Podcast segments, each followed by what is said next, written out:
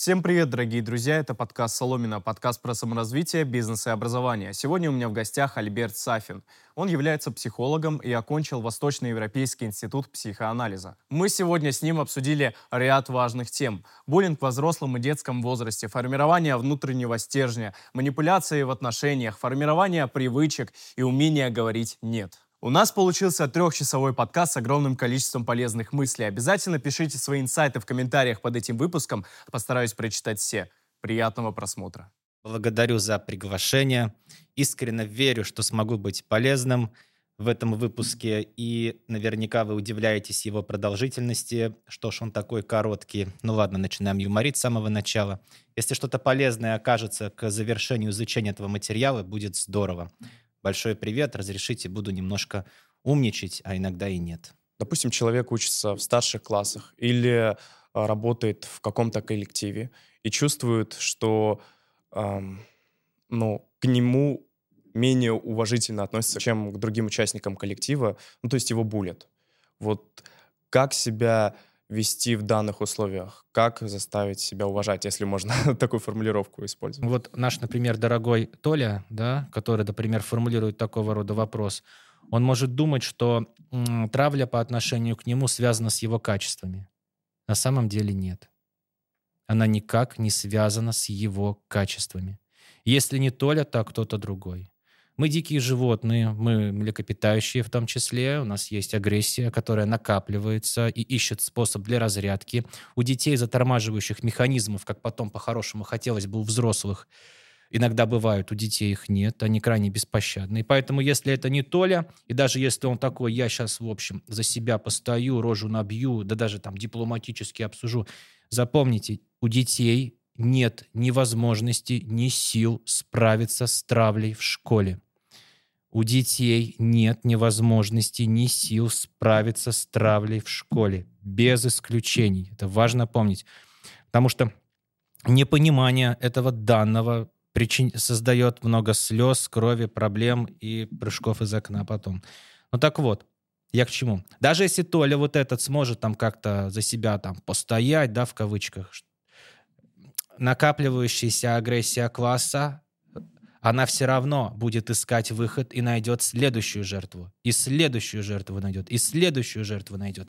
Кроме того, все будут при этом страдать. Как тот, кто является жертвой, так, как, так тот, кто катит бочку, так и те, кто за этим наблюдают и пытаются помочь. Или наблюдают и делают вид, что все в порядке. Все будут страдать. Поэтому, дорогой Толя, делать известным и знать, что мы с тобой. У меня сразу возник вопрос, а по какому принципу обычно выбирают жертву? Таком случае? Давайте так, спонтанно. Вот, например, если я скажу, э, ну, ты же пришел в брюках к Леше, неужели ты не думаешь, что после этого тебя будет ненавидеть весь класс, ведь ты отличаешься от всех, и будет складываться впечатление. Здесь очень важно вот искоренить ложное убеждение, что если по отношению ко мне происходит насилие, то это я его спровоцировал своими брюками к Леше. Нет, Давайте так это сделаем. Это бросок костей. Это на удачу. Одного можно...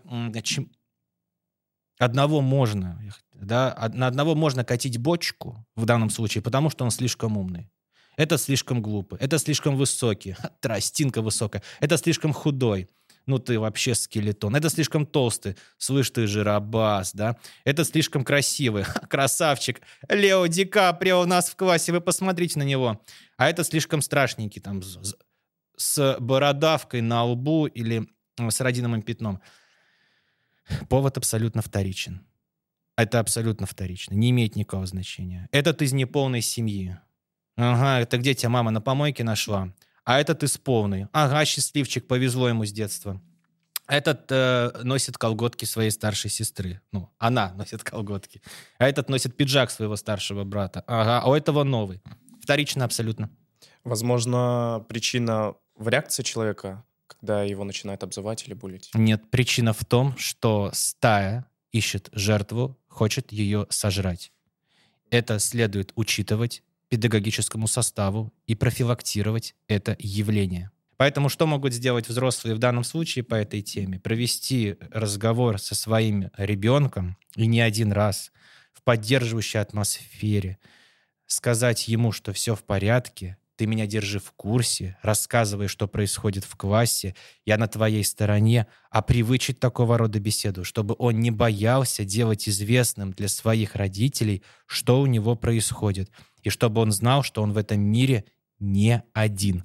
Вне зависимости от того, в какой роли он жертвы, э, самого вот э, хищника, ну, хищник, как правило, не будет ничего говорить. Он даже может не осознавать происходящее, просто своим организмом выражая напряжение стаи. Что тоже не снимает с него ответственность, но как пища для размышления пригодится. Как и будучи наблюдателем. То есть, смотрите, просвещение — это единственное, что делает из животного человека. Это явление, оно опасно тем, что люди не знают Э, того, какие там роли, кстати, вот то, что мы сейчас и затрагиваем, есть, кто страдает при этом по этому поводу, и что решение этого вопроса — это не ответственность ребенка в школе, это важно помнить.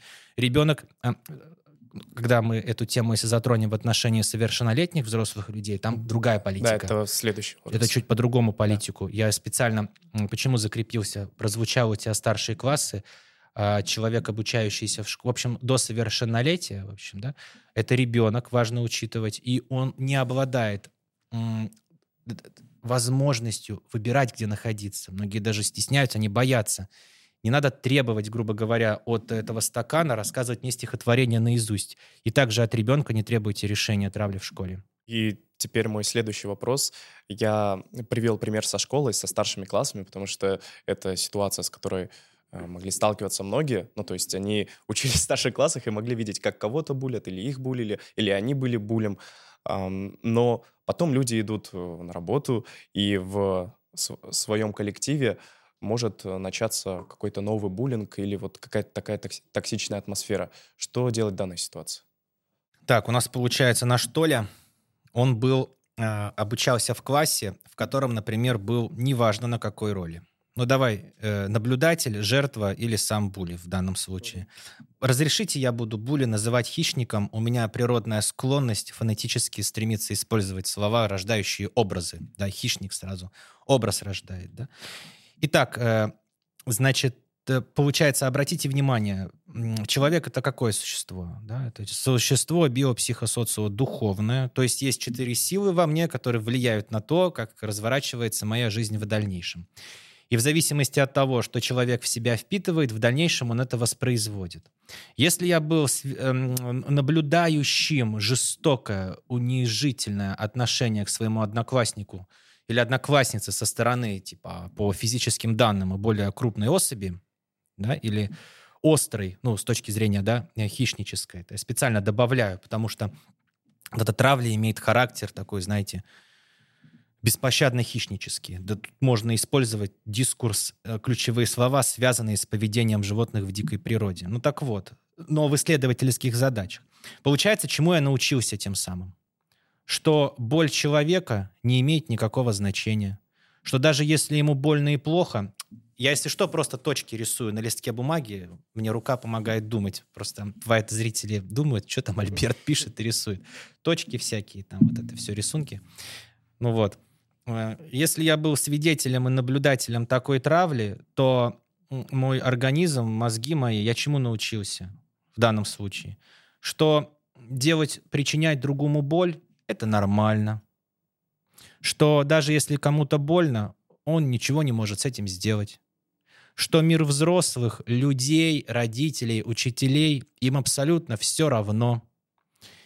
Что на это невозможно повлиять что мир — это ужасное место, в котором все должны обязательно страдать.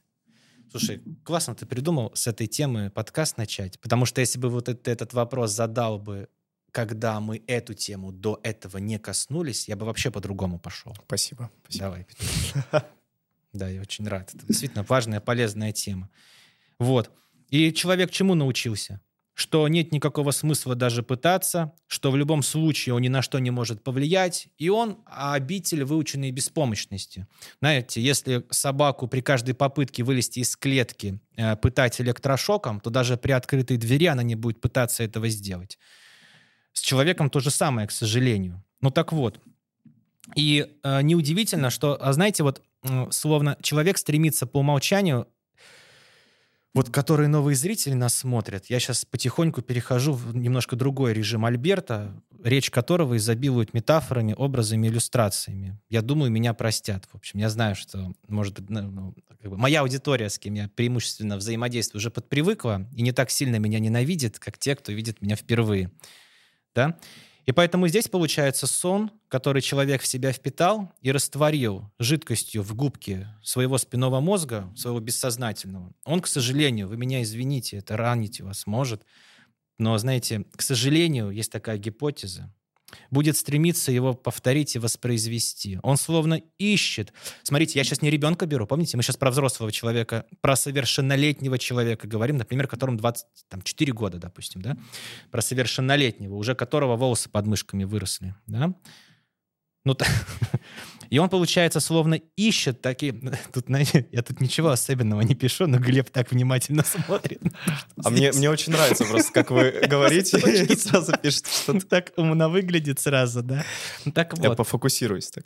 Он то, словно будет искать бессознательно, извините меня, пожалуйста, и порождать такие ситуации, чтобы воспроизвести тот театр жизни, свидетелем которого он был когда-то словно привычное, даже будучи тем, что приносит боль, оно более приятное, чем непривычное, то, что может привнести радость в жизнь.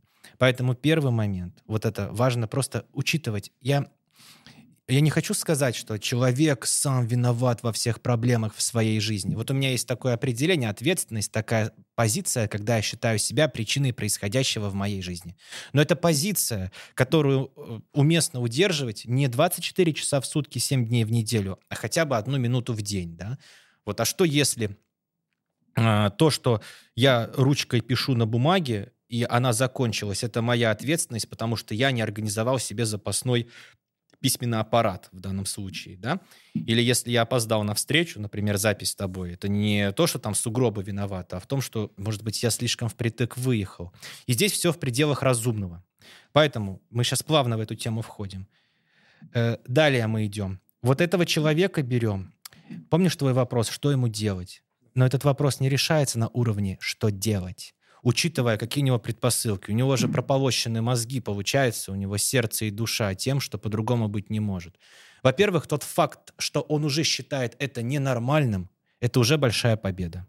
То есть он может назвать свои чувства, что сейчас происходит и прочее. Далее, хотя бы для самого себя.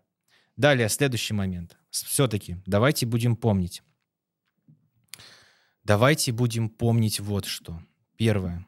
Обладает ли человек свободой выбирать, где работать и чем заниматься в сегодняшнем дне? Я верю, да.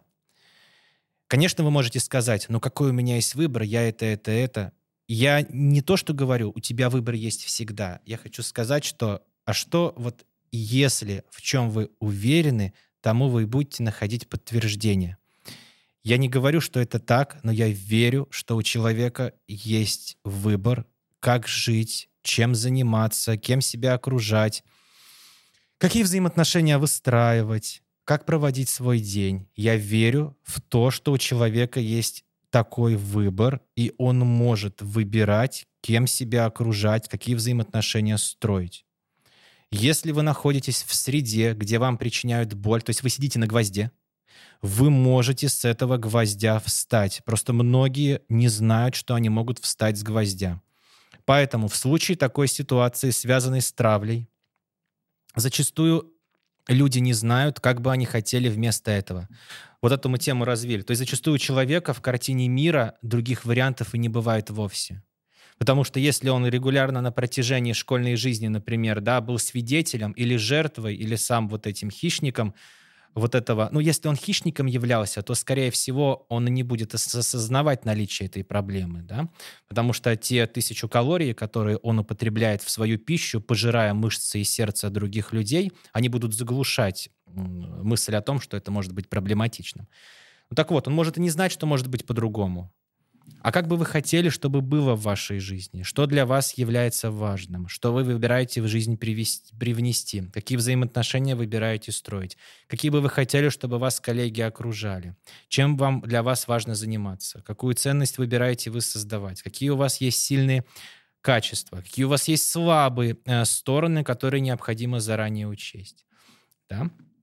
Это важный момент здесь это понимать, вот прежде чем от чего-то отказаться, бывает важно позволить себе роскошь представить, а что я выбираю привнести в жизнь на освободившееся место. Несчастливых людей — это метафора из паблика ВКонтакте.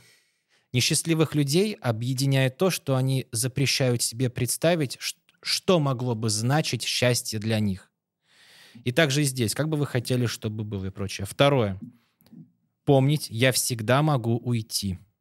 Вы не прикованы, надеюсь, к батарее наручниками, а если это да, звоните в полицию. Пожалуйста, обращайтесь в правоохранительные органы. Многие запрещают себе это делать. Итак, вы не прикованы к батарее, вы можете уйти. Кроме, далее, след... это просто важно об этом помнить. Я владею тем, с чем и без чего мне одинаково хорошо. Запишем мы с тобой выпуск, не запишем. Это в любом случае победа. Мы пишем выпуск, потом мы узнаем с тобой, что запись это пропала. Это хорошо, прекрасно, ничего страшного, все хорошо. Это было пространство тренировок. То есть я не завишу от э, результата этого действия, потому что само действие с тобой это уже победа и прекрасная. То есть мы уже вступаем в заранее выигранный бой, ты прокачиваешь свои навыки как внимательного слушателя, вообще не остановиться, честно говоря. У него тут столько вопросов, наверное, только два успеем э, раскрыть за вот это гигантское время наилучшим образом. Тема серьезная, я не спешу, я вообще, я не спешу. Ну так вот. Вы некоторые, некоторые вопросы предвосхищаете, поэтому все правильно. Все отлично, ты одобряешь, да? Да, все отлично. Очень приятно. Да, и вот здесь все-таки важно помнить, что я могу уйти всегда, что бы ни происходило. Я могу встать и уйти. Здесь вопрос не в том, вот твой вопрос, что делать, да, а, в случае вот этой травли. Зачастую вопрос не в том, мои дорогие, а какие карты достать, чтобы одолеть соперника в карточной игре. Мне эта метафора нравится, хотя карточные игры, э, ну вот азартные, и Альберт — это два вообще разных мира. Я вообще... Ну вот, вопрос не в том, какие карты достать, чтобы одолеть соперника в игре, а вопрос в том, что надо встать из-за стола. И вот отсутствие этой мысли, что я могу уйти, я могу прерывать контакт, я могу закончить отношения, я могу выбирать, с кем взаимодействовать, а с кем нет, я могу выбирать, где работать и как жить. Отсутствие этих мыслей и этого разрешения себе – делает страдания в жизни человека неизбежными. А то, как ответить, там, что сказать, это тактический уровень. Много есть приемов на этот счет. Но запомните, важный момент. Я его редко говорю, здесь скажу. Что, ну нет, я его говорю, когда не забываю о нем сказать. Если у вашего собеседника задача целенаправленное подавление, нет никаких приемов этому противодействовать, кроме одного — прерывания контакта. Все. Потому что, вот кажется, да, есть вот очень, знаете, есть такая популярная тема, как поставить собеседника на место, как ему ответить так, чтобы он проглотил свой язык и прочее, вот это и вот это. Товарищи, если у меня будет задача целенаправленное подавление, нет никакого приема, который вы сможете использовать, чтобы я заткнулся. Нет вообще. Да, если бы э, Глеб был бы поострее, и жестким, я бы с ним эту сценку разыграл. Да? Но Глеб очень лояльно настроен, поэтому не будем. Я ее разыграю сам. В данном случае покажу микротеатр. Да? Ну что, пять пальцев, умничать, что ли, тут пришли будете? О чем ты говоришь? Так не принято со мной разговаривать. Так именно так и надо с тобой разговаривать, потому что ты считаешь, что с тобой не принято. Слышь ты, это ты так говоришь, правильно ли я понимаю, какие-то проблемы в жизни? Так, конечно, у тебя проблемы, ты просто о них не знаешь. Но это такая шутка была с кукольной э, рукой. Ну, не с кукольной, реальной. Ведь пальцы не говорят «привет». И также здесь. То есть фишка в том, что даже если вы все кулаки сожмете, все шипы из себя выдернете, если у вашего собеседника задача в целенаправленном подавлении, нет приемов этому противодействовать, кроме завершения контакта. И вот эта мысль, я подчеркиваю – человек, я, это важно, позволить себе роскошь помнить. Я могу прервать контакт с любым человеком. Я могу позволить себе роскошь не заставлять себя чувствовать боль. Знаете, есть такая еще тема, вот я тебе сейчас скажу, что зачастую человек свою безотказность называет добродетелью. Но если я скажу своему другу детства, что мне неприятно, когда он наливает на меня ведра блевотины и говна, он же после этого скажет, что ты мне не друг, что ли? Как я вот, вот после этого? То есть зачастую люди неумение сказать «нет» называют добродетелью. И поэтому важно, мои дорогие, надеюсь, вы не прикованы наручниками к батарее, а это значит, чтобы отменить рабство, полегло гигантское количество людей, но многие люди забывают, что они уже не рабы. И давно. Я могу сказать «нет» кому угодно, не объясняя причин. Я могу уйти из любого коллектива, из любой компании и любой команды, если а, а, а, работа там приносит мне больше боли и страданий, чем вдохновения и радости. Я могу выбирать, с кем работать. Задача здесь, конечно, это быть готовым. Человек может сказать, ну у меня же, а где я деньги возьму? Мне же надо в пятницу зарплату получить. Я приглашаю вас не формировать со мной детско-родительские взаимоотношения. Я же там не мама вам, не папочка здесь в данном случае, дружище. Так это ответственность человека в первую очередь. Формировать финансовую подушку, чтобы не быть зависимым от текущего работодателя. Финансовая подушка должна быть, это так же очевидно, как чистка зубов. А как это сделать? Ты видел, какая у меня зарплата? Сократи расходы. Ешь гречку. Но она же и так дорого стоит. Но я в эту дальше игру играть, почему бы во мне дано не буду, знаете, давать советы и прочее. Конечно, у человека должна быть финансовая подушка, но зачастую желание быть рабом вынуждает человека ее не иметь, чтобы быть основания, чувствовать, как его тянут к клетке цепью. И поэтому здесь, вот к твоему вопросу, я не хочу заострять внимание на тактическом уровне, а именно на долгосрочном уровне разрешить себе выйти из коллектива, что выбираете вы вместо этого, что вам важно в жизнь привлечь, я могу кому угодно сказать нет. И отсюда здесь, когда вы это понимаете, далее, э, значит, э, два приема, которые могут быть полезны. Первое — это бесконфликтный отказ. Разреши, я быстренько проговорю его. Многие не умеют считают, многие считают неумение сказать «нет» добродетелью. Тоже да, я хотел вам задать этот вопрос. Про, про «нет», да, про «нет». Бесконфликтный отказ, универсальный. Он включает в себя четыре шага. Первый «нет». Альберт, помоги мне занести рояль на седьмой этаж. Да?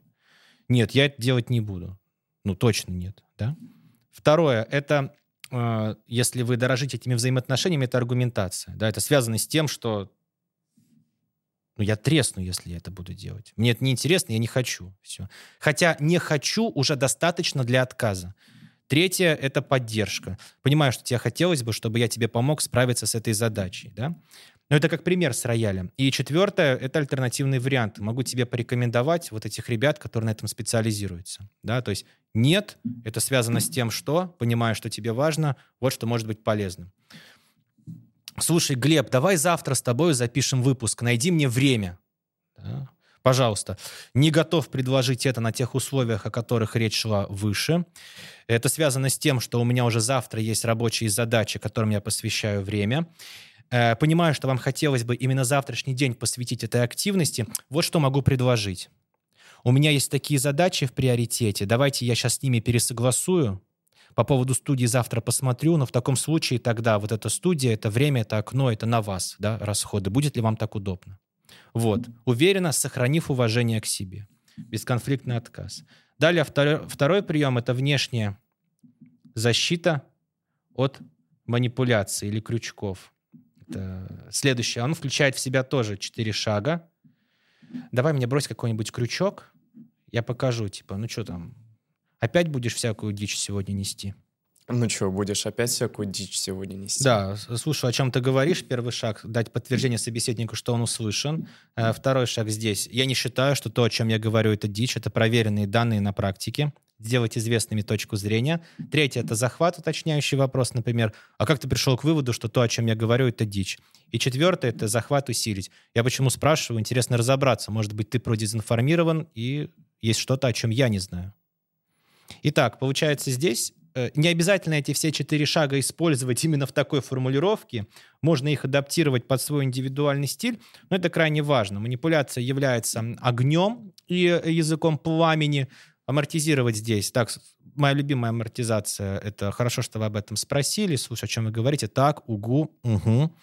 Да, второй момент — это э, сделать известный, ну, ответ по существу конкретно. Я не считаю, что то, о чем я говорю, является дичью. Третье — это захват, то есть передать инициативу собеседнику. Например, да, а о чем конкретно идет речь, давай разберемся. И четвертое — это подусилить захват, что вопрос до был связан не с тем, э, что я хочу там положить собеседника на лопатки, а с тем, что мне важно разобраться вообще, о чем идет речь, давай разберемся. Вот. Но помните, что вот эти шаги, например, они уместны только тогда, когда у собеседника есть хотя бы маленькое намерение с вами сотрудничество строить. Если у собеседника задача целенаправленное подавление, то ничего, тут никакие шаги. Ха, умничаешь! Это ты где этим шагам научился, дурачок? Я же говорю, дичь несешь. Здесь, помните, если вы будете играть с голубем в шахматы, вы проиграете в любом случае. Мало того, что он на доску насрет, так еще улетит, считая себя победителем. Тоже из паблика ВКонтакте. В контексте данного обсуждения вы часто разбираете различные интервью, и часто в комментариях пишут Моргенштерн, инагент в Российской Федерации, а, ваш лучший ученик. В комментариях это пишут. И он как раз э, использует многие приемы, или, возможно, вы находите эти моменты, где он использует эти приемы. И там еще часто встречается а, вот я часто для себя отмечал такой момент, что он разрешает себя ненавидеть. Вот э, можете раскрыть еще вот эту тему? А, по поводу, э, смотрите, я когда веду индивидуальную практику с точки зрения подготовки, э, бывает у меня такое хобби к интервью, это протекает конфиденциально, анонимно.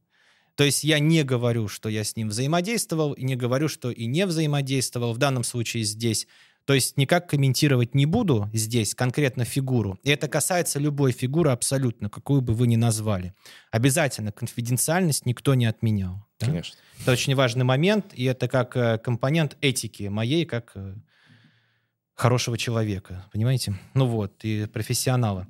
Поэтому здесь, значит, э, а далее вот эту фразу я возьму, да, разрешить себя ненавидеть. Давайте, давай, давайте, уважаемые зрители и слушатели, и давай, Глеб, ее раскроем.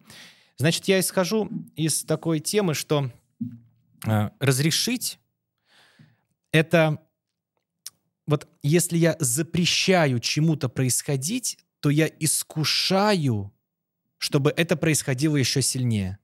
Да?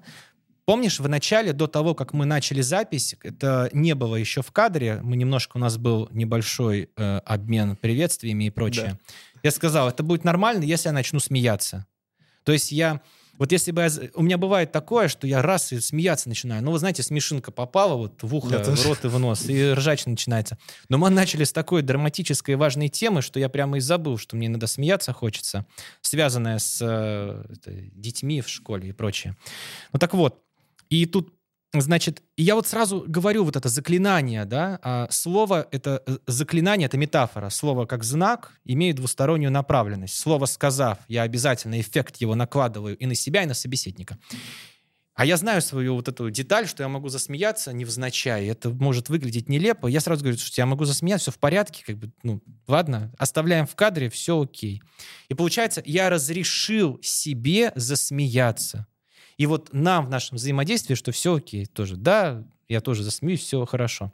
То есть, если бы я запрещал себе, сидел, не смеяться, главное не смеяться, Альберт, не засмейся, то, ну, понеслась бы такое, в данном случае здесь. Поэтому разрешить чему-то происходить, это значит начинать этим управлять. Если происходит то, повлиять на что я не в силах, а я считаю, что смех в данном случае, ну, я еще помню с детства, такое-то важное там событие в родительно-семейном кругу, а я раз и смеяться начинаю. Да? Например, там связанное, может, там с годовщиной смерти кого-то, да, из родственников. А мне, ну, я ребенок совсем, ничего смешного нет. Ну, ничего же смешного Похожие нет. ситуации и, были и, и понеслась как бы. Ну, благо, никто меня не ругал по этому поводу. Как бы, нормально. Слава, слава богу. Ну, так вот, я к чему? И вот это важный прием. Если происходит то, повлиять на что я не в силах, может ли э, человек, там, допустим, медийная фигура, повлиять на то, как будут относиться к нему э, ну, аудитория, он же не может силой заставить себя любить. Love me, любите меня, я самый лучший умный здесь. Да, если происходит то, повлиять на что я не в силах, я не могу повлиять э, силой на любовь или ненависть к себе. Я разрешаю этому происходить. Это нормально, что я вам не понравлюсь. Это нормально, что вы выключите этот выпуск через пять минут и подумаете, что этот высочкарик умничает вообще, ерунду какую-то говорит. Но это реально нормально, потому что это э, люди бывают разные, мнения, впечатления бывают разные, и не исключено, что для кого-то я действительно лысый очкарик, умничающий, который говорит дичь какую-то.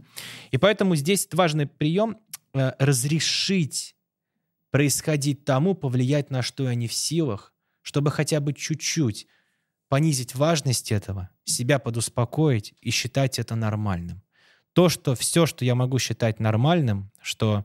Вот представь, э, ты записываешь выпуски свои первые, и там в комментариях, что за щенок берет интервью, двух слов связать не может. Да я бы на его месте это и это, да? до сих пор. Ну так вот, и это нормально, что такое может быть. И это может быть. Это не про тебя вообще. Это про человека, это сказавшего. Человек этой фразы обнажает свои процессы в организме, свою картину мира, свое в кавычках должно быть. И человек высекает эмоцию негативную, когда происходящее не соответствует его должно быть. И поэтому здесь, значит, э, если я разрешаю, да, э, другим меня недолюбливать, я, получается, раздвигаю границы своего должно быть. Потому что если я считаю, я Глеб, все должны обожать мои выпуски, я так к ним готовлюсь, я там оплачиваю студию, договариваюсь с гостем. Вон, смотрите, сколько вот конспектов э, разреши. Вот, да, у Глеба вопросы здесь, их тут так много, что уже целую одну промилю мы раскрыли. Что вы же знаете нас. Да, и э, должно быть именно так. То, получается, человек такой, первый выпуск записав, уже и закончит он просто сломается. Потому что у него в картине мира меня все должны любить и должно быть так. А если может быть и так, может быть и так, и так может быть, и так может быть, то тогда он становится более неуязвимым под натиском э, внешнего обратной связи, не всегда позитивной. Поэтому здесь разрешить равно управлять. Да. Но и помните, вот э, я сейчас вернусь про старшие классы. Там логика другая. То есть нет такого, если человека обижают в классе, он такой, я вам разрешаю меня унижать, обижать. Да его еще сильнее начнут обижать и унижать. То есть, смотрите, э, мы, когда говорили про детскую динамику взаимодействия, там другие правила, потому что они не способны влиять на происходящее, как взрослые выбирать, в каком контексте находиться, и запрещают себе вообще выносить происходящее заставляя себя э, ржаветь под натиском этих вот крючков ядовитых. Сейчас я беру взрослых людей, в данном случае здесь медийных личностей, медийных личностей, которые взаимодействуют с зачастую, как правило, с пикселями на экране, да, вот с этой обратной связью, в комментариях я имею в виду, да, в большом количестве. И здесь это точное действие разрешить, знаете, я разрешаю иметь разную реакцию на мое проявление. Ну и помнить очень важно, чтобы быть в пределах административного и уголовного кодекса. Ну и, знаете, есть административно-уголовный кодекс, а есть мир как бы нравственности, там, морали, нормального понятия, можно сказать. Но слово понятие, оно так обросло вот до, знаете, вот. То есть я имею в виду, что если рядом со мною там ну, это, бабушка стоит, и я такой, я не уступлю вам место. Меня же по этому поводу в тюрьму не посадят. Но как бы вот по понятиям, по вот морали, ну, неправильно. Ну, уступи ты бабушке место, ну, братан. Ну вот, то есть тоже это важно учитывать. Поэтому разрешить, это значит разрешить чему-то быть, это быть по отношению к этому не следствием, не заложником, а хотя бы на равных партнером, а еще и этим управлять. Продолжение этой темы не знаю, вот насколько, опять же, это применимо в детском коллективе или, возможно, в взрослом коллективе. Не нужно обижаться на какие-либо фразы людей, которые э, тебе говорят что-то плохое. Вот как правильно работать с обидой и для чего? Да. Я с удовольствием раскрою эту тему. Смотрите, э, я очень рад, что ты про это спросил, потому что это можно с разных сторон это рассмотреть вот эту. Разрешите с разных сторон я дам эту историю, и вдруг какая-то из идей может быть полезна. Что является единицей отбора? Индивид или группа? Группа, правильно? Любые эмоции, смотрите, есть эмоция, как кратковременная реакция организма на внешний раздражитель, и чувство — это долговременное да, отношение в виде эмоций по отношению к чему-то, к кому-то. Вот сейчас временной отрезок имеет значение.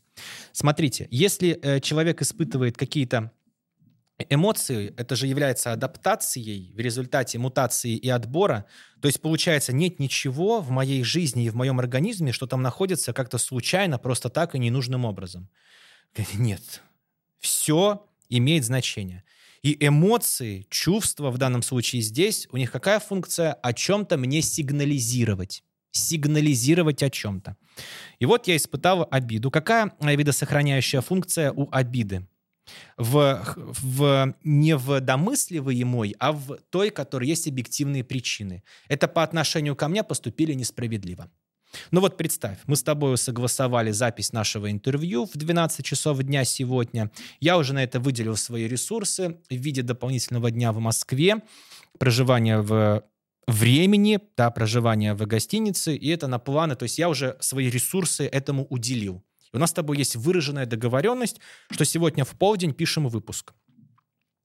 И ты мне говоришь, да, Альберт, пишем выпуск, отлично, здорово. Мы договорились, руки пожали, либо просто там в интернетах, да, все, отлично, согласовали.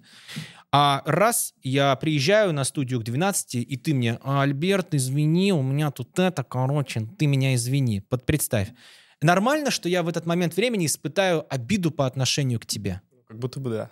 Не как будто бы. Это нормально да. абсолютно. Это здраво и правильно. Это видосох... Она сигнализирует, что по отношению ко мне, у меня была договоренность с тобой, поступили несправедливо да, мы договорились, что вот у меня на чаше весов 10 килограмм цемента, и вот у тебя на чаше весов это 10 э, килограмм сахара, например. И мы такие, давай поменяемся, мне сахар нужен, тебе цемент. Я тебе даю цемент, ты мне вместо 10 килограмм сахара 5 килограмм. И я такой...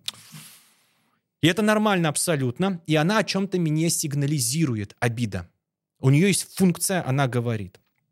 Она меня вынуждает, и это здраво, стремиться организовать так ситуацию и жизнь, чтобы это чувство не испытывать. То есть э, у негативных эмоций, да, чувств, эмоция кратковременно, чувство долговременно, этой э, характеристики достаточно сейчас. И она сигнализирует о том, что нужно поведенчески что-то сделать. Да? Я испытал обиду, и она давай, это не с тобой, а вот некий вот Толя есть, да, с кем у нас такая история. И моя задача сделать известным для племени, Толя недоговороспособный, не формируйте с ним соглашение, э, обязательно. То есть обида сигнализирует, чтобы показать, кто недоговороспособный, нарушает договор и правила. И э, я таким образом выражаю эту обиду конструктивно или деструктивно, если благодаря этой ситуации делаю жизнь племени лучше. Э, не свою. Конструктивно. Конструктивно, да. А деструктивное выражение обиды будет что в данном случае, например? Это пойти пить алкоголь, страдать, курить, вглядываясь вдаль, рассказывать, что мир несправедлив и никому доверять нельзя. Поэтому эмоций не бывает ни плохих, ни хороших. Они все нужны, необходимы, имеют видосохраняющее значение и сигнализируют мне о необходимости привнести что-то в свое поведение. Вопрос лишь в том, как я на это буду реагировать, конструктивно или деструктивно. Это первый момент. Он может быть полезным. Другая сторона вопроса. То есть здесь задача, получается, это э, посмотреть, есть ли основания объективно ее испытывать, был ли предварительный договор, который был нарушен, что это не мнимо, это не в формате подразумеваемого движника, а в формате явного, выраженного, да, вот как в случае с мешками или с записью нашего с тобой э, выпуска. Идем в следующий момент, с другой стороны. Скажите, пожалуйста, эмоции, испытываемые вами, кто производит и что? Сам я, собственно. Да, да. Давайте представим гипотезу, что все эмоции, испытываемые мной, я произвожу как завод. Я создаю их как завод, эти эмоции, которые я произвожу. Можно ли сказать, что ты меня обидел, или э, ты меня расстроил, или ты заставил меня страдать, или ты, получается, э, меня разочаровал. Можно так сказать? Нет, потому что ты производишь эмоции. Сказать так можно, когда это манипулирование другим, чтобы вызвать у него чувство вины. Но это я испытываю эти эмоции, я их создаю. Почему? Потому что происходящее фактически не соответствует моим ожиданиям и моему, как должно быть. Поэтому с этим тоже важно это уметь иметь в виду. Это как раз к тому, что разрешить Э, происходить тому, что неизбежно происходить будет. Это значит не заставлять себя на это обижаться лишний раз. Как ты можешь писать в комментариях такое? Я так старался, тебе выпуск записал и терпел этот альбертовский треп безостановочный. Ну так вот, начинаем потихоньку добавлять немножко юморка, так лютанули со свинцом в воздухе вначале. Значит, э, поэтому здесь э, по поводу «не нужно обижаться», нет, мои дорогие, нет такого нужно или не нужно обижаться. Обида имеет коммуникативную функцию. Она сообщает мне о том, что нужно сделать выводы, скорректировать поведение, соглашение было нарушено, и это нормально. Если вы начнете подносить зубочистку к вашему глазу, вы начнете моргать, у вас рефлексы в данном случае, да, да защитная реакция. Если вы э, задержите воздух, у вас будет желание, наконец, уже начать дышать и сделать вдох, да, и также и здесь обида выполняет функцию, чтобы дать вам понять, что по отношению к вам поступили как-то несправедливо, там, унизительно и прочее, вынуждая вас восстановить равновесие. И это можно сделать либо конструктивно, сделать известными, например, свои чувства, переобозначить договоренности, обратиться в суд, в полицию, донести до членов своего коллектива, что этот человек недоговороспособный, не формируйте с ним никаких соглашений, и сделать выводы, переобозначить договоренности, либо деструктивно замалчивать, кстати, плакать, выражать эмоции — это конструктивно, нормально все. И либо деструктивно, подавлять эмоции в себе, замалчивать, делать вид, что ничего не происходит, зажирать эту историю, пить э, э алкоголь, э, вот э, всякая, знаете, вот эта запрещенная история, да, которой человек пытается вот деструктивным способом э, выражать эмоции, которые говорят, ты можешь выразить меня конструктивно. И, как правило, следствие деструктивного выражения эмоций зачастую это отсутствие просвещения в этом отношении. Зачастую человек просто и не знает, что может по-другому.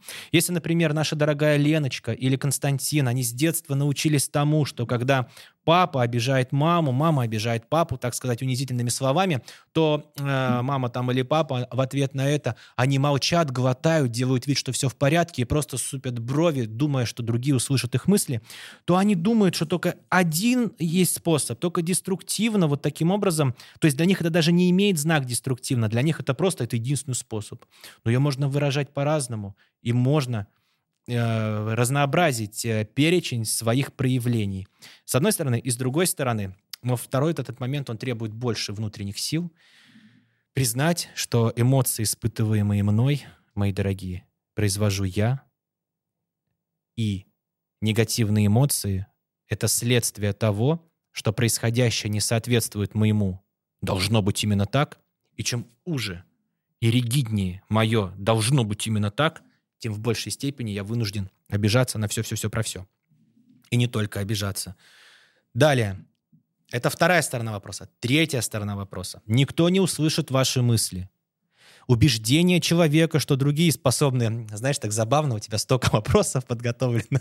Наверное, было такое впечатление. Ты мне вопрос задаешь, я такой, да. Потом следующий. Я такой, наверное, следующий. Не знаю. И вот мы выпуск записали. А, ну, значит, мы умеем, да? Ну так вот, это, это я, значит, третью сторону вопроса хочу добавить, что люди не способны читать ваши мысли, а убеждение, что другие способны читать мои мысли, неизбежно превращает жизнь в разбитое корыто. Поэтому сделать известными свои чувства, пожелания — это важно. Происходит ситуация X, я поэтому...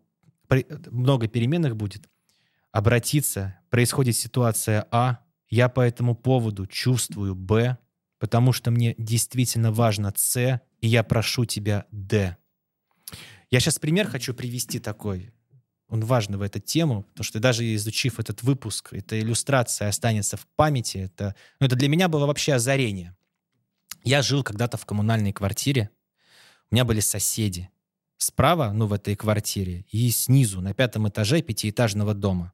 В период с э, вот, э, конц, концовка моих 14 лет после 9 класса до примерно 20 21 года, вот примерно в этот период. А, и занимался барабанами. У меня был тренировочный пэт. Это такой инструмент, на котором играешь рудименты, упражнения. И, значит, я играл все время свободное. Ну, до 11 э, и с там, 10 утра там я. Ну, ну, очень много я посвящал этому времени и рубил до мозга костей. И у меня даже мысли не было, что это может доставлять кому-то дискомфорт. Мои соседи в коммунальной квартире ни слова мне об этом не сказали. Мой сосед снизу ни слова мне об этом не сказал. Они, получается, скорее всего, они терпели и тихо меня ненавидели. Потом, когда мы переехали, я достаю свой тренировочный пэт, две минуты делаю упражнения, и мне звонок в дверь. Молодой человек, ну вы что, издеваетесь? Вы знаете, как слышно это у нас? Ну что вы тут делаете? Извините меня, пожалуйста. Очень перед вами ну, виноватым чувствую. Спасибо, что сказали. Я добавил подкладку на тренировочный пэт и ниже мягкую, ну, типа подушку, и установил его, не, не, не подушку, я его снял с барабанной стойки, которая передает вибрацию в пол, и положил на кровать, на диван, то есть, и на подушку. У меня ничего не поменялось. Я ее также отлично дальше репаю. И это стало бесшумно. И знаешь, в чем коварство? Если мне просто видишь, зачастую человек может как бы в кавычках вас обидеть, даже не зная, что он что-то сделал не то. И если я буду делать вид, что все в порядке, то даже никто ничего не поймет, поэтому как важно донести. А там вот э, мои соседи пять лет, ну почему мне никто не сказал? Я думаю, ну сказали бы хоть раз, ну вот а я же понимаю, там еще стены тоньше были. Они реально тихо сидели, ненавидели меня, судя по всему. Ни разу ничего не сказали. Поэтому третья сторона вопроса — это донести, сделать известным. Тоже имеет важный момент. Но вы можете сказать, а если собеседнику вообще все равно на ваши чувства, и он такой, а я вот это. Тогда это вопрос к вам. А для чего вы эти отношения поддерживаете, в которых другой стороне на вас все равно? Если кто-то рядом с вами сядет, спустит свои штаны, трусы и начнет срать, вы что, будете заставлять себя стоять, это нюхать и обмазывать свою рожу? Вы, наверное, уйдете, скажете, завязывайте с этим, и все. Поэтому здесь приглашаю то же самое. Прекрасный об- образный пример завершения. А, несколько подвыводов могу сделать. Обида — это манипуляция. Верно? Ты что, не мог получше подготовиться к этому выпуску? Но ее можно использовать, чтобы м, нажимать на ахиллесовый пята моего собеседника и заставить его плясать на мою дудку, чтобы он требовал от себя необходимость быть хорошим в моих глазах и в своих она может быть как приемом воздействия. Манипуляция — это воздействие на картину мира собеседника, чтобы заставить его выполнять мои команды и быть послушным. И обида может быть как бы методом этого манипулирования, что если ты сделаешь что-то, что не соответствует моему должно быть, то я буду заставлять тебя чувствовать себя виноватым и буду на тебя обижаться по этому поводу. И поэтому здесь тоже важно это отслеживать. А если у человека, мы давайте вспомним, склонен с детства, какие самые популярные методы воспитания детей? Вызов чувства стыда и вины. И если у человека оттренировано выполнение команд да, родителей, а родители не являются профессионалами в этом священном деле родительства, мы все не профессионалы, то есть не, многие хотят требовать от своих родителей быть идеальными.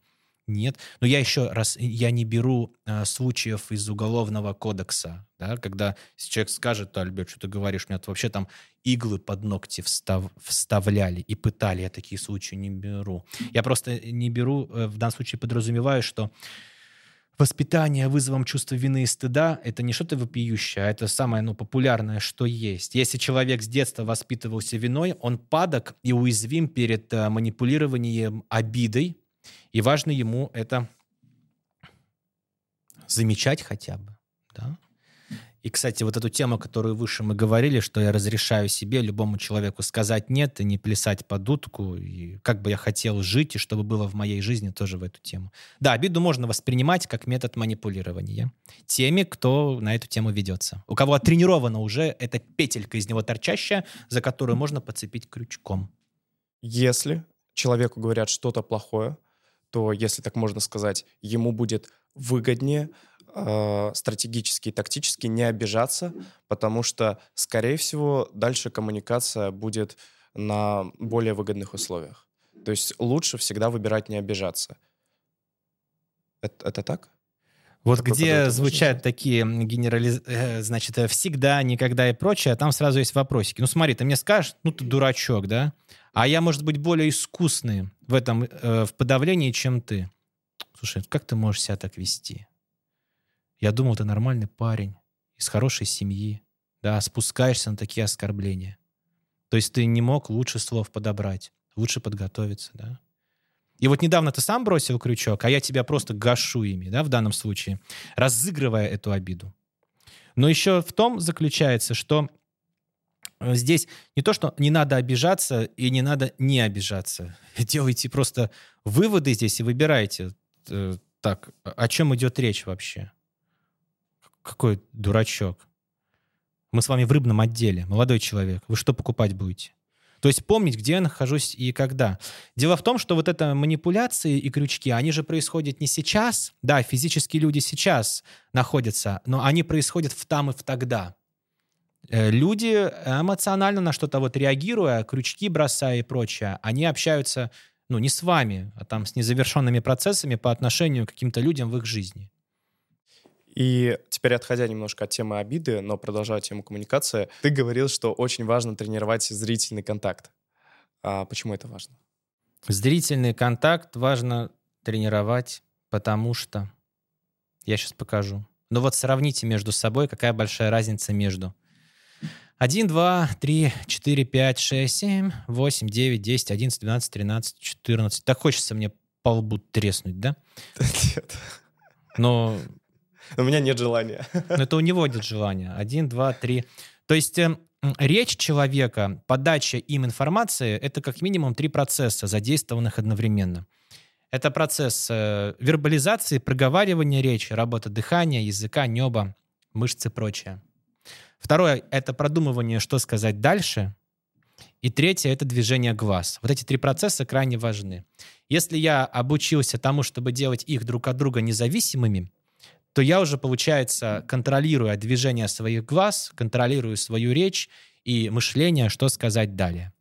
Поэтому, во-первых, какая большая разница между тем, что я показал до этого, и один, два, все нормально, пусть стучат, три, четыре, пять. И здесь тема заключается не в том, что когда я удерживаю зрительный контакт, я как-то по-особенному влияю на собеседника. Да нет. Здесь тема в том, что я себя таким образом контролирую, и меньше вероятность того, что я улечу. Вот в этом дело. Помимо взгляда, как мне кажется, тогда, возможно, стоит контролировать э, уголки своих губ, то, как э, ты выражаешь эмоции. То есть тогда, может быть, стоит вообще полностью э, лицо, под, лицо под свой контроль брать. Ну, здесь э, можно перегнуть палку, вынуждая себя, значит, контролировать все. Я здесь приглашаю рассмотреть, что взгляда более чем достаточно. Вот смотри, какой важный момент. Есть такие куча мифов, связанные с подстройкой к собеседнику. Чтобы вызвать лояльность у тебя, я займу такое же положение тела. Я буду говорить такими же словами, как ты. Я буду копировать твои телодвижения. Это все piece of shit. Это все не имеет никакого значения. Смотрите, ключевым является это ваше внутреннее. Меня извините, пожалуйста, я немножко юморю. Э, ключевым является ваше внутреннее состояние, ваше «я рад быть здесь», «мне приятно, что ты меня пригласил», «спасибо тебе за доверие быть гостем в твоей передаче», «я чувствую себя безопасно», «мы в хорошей студии, в интересном месте», «нас окружают единомышленники, подготовившиеся к мероприятию», «я в полном доверии к своей долговременной памяти», я не знаю заранее, о чем будет идти речь, но я доверяю себе, тебе и происходящему, что это будет прекрасно и хорошо. И уже как следствие есть некая лояльность у меня по отношению к тебе, которая, может быть, создаст и у тебя лояльность по отношению ко мне. Не потому, что я копирую движения там рук, жестов и прочее, или контролирую движения своих там глаз, а просто у меня внутренне, как бы Мои речи, как контурные карты, окрашены цветами внутреннего намерения здесь, да, словно им пропитаны вибрации голоса. Этого достаточно. И три процесса. Движение глаз, речь и продумывание что дальше. И это легко упражнением нарабатывается. Взгляд в одну точку, счет от одного до ста, от ста до одного – ритмично под метроном. Это вопрос чисто тренировки, тренировочных упражнений по развитию дыхания и звукоизвлечения. Об этом идет речь. Потому что, смотри, я могу играть на гитаре, э, ну, на музыкальном инструменте, как бы, словно в первый раз его взявшим, а могу так, имея опыт красиво, в каком случае будет большее желание меня слышать и слушать. И поэтому здесь наша речь, это, она подобна музыкальному инструменту, владеть которым бывает полезным не для того, чтобы по-особенному воздействовать на другого, а чтобы себя взять. Вот маленькая вот возможность себя контролировать, чтобы понизить вероятность того, что впереди человека бежит его язык. Ты затронул очень важную тему. Очень важно сохранять свою ну, свой внутренний стержень, если так можно выразиться, как его вырабатывать, как его усилять. Внутренний стержень, как много в этом слове. Давайте мы с вами вместе раскроем. Смотрите. Во-первых, внутренний стержень. Что это значит для вас? В первую очередь, вот, допустим, наш дорогой зритель, слушатель думает, вот, мне вот важно тренировать и развивать свой внутренний стержень. И здесь в первую очередь я бы спросил, а что значит для вас этот внутренний стержень? А каким вы его видите? А почему вам важно его иметь и каким? И вот здесь уже, отвечая на эти вопросы, человек как бы из небытия порождает нечто, такое явление, как внутренний стержень. Далее, это первый момент. Открытые вопросы в целом, что он для вас значит. Второе. Что для вас в жизни является важным? В соответствии с какими правилами, ценностями вы выбираете жить. Да?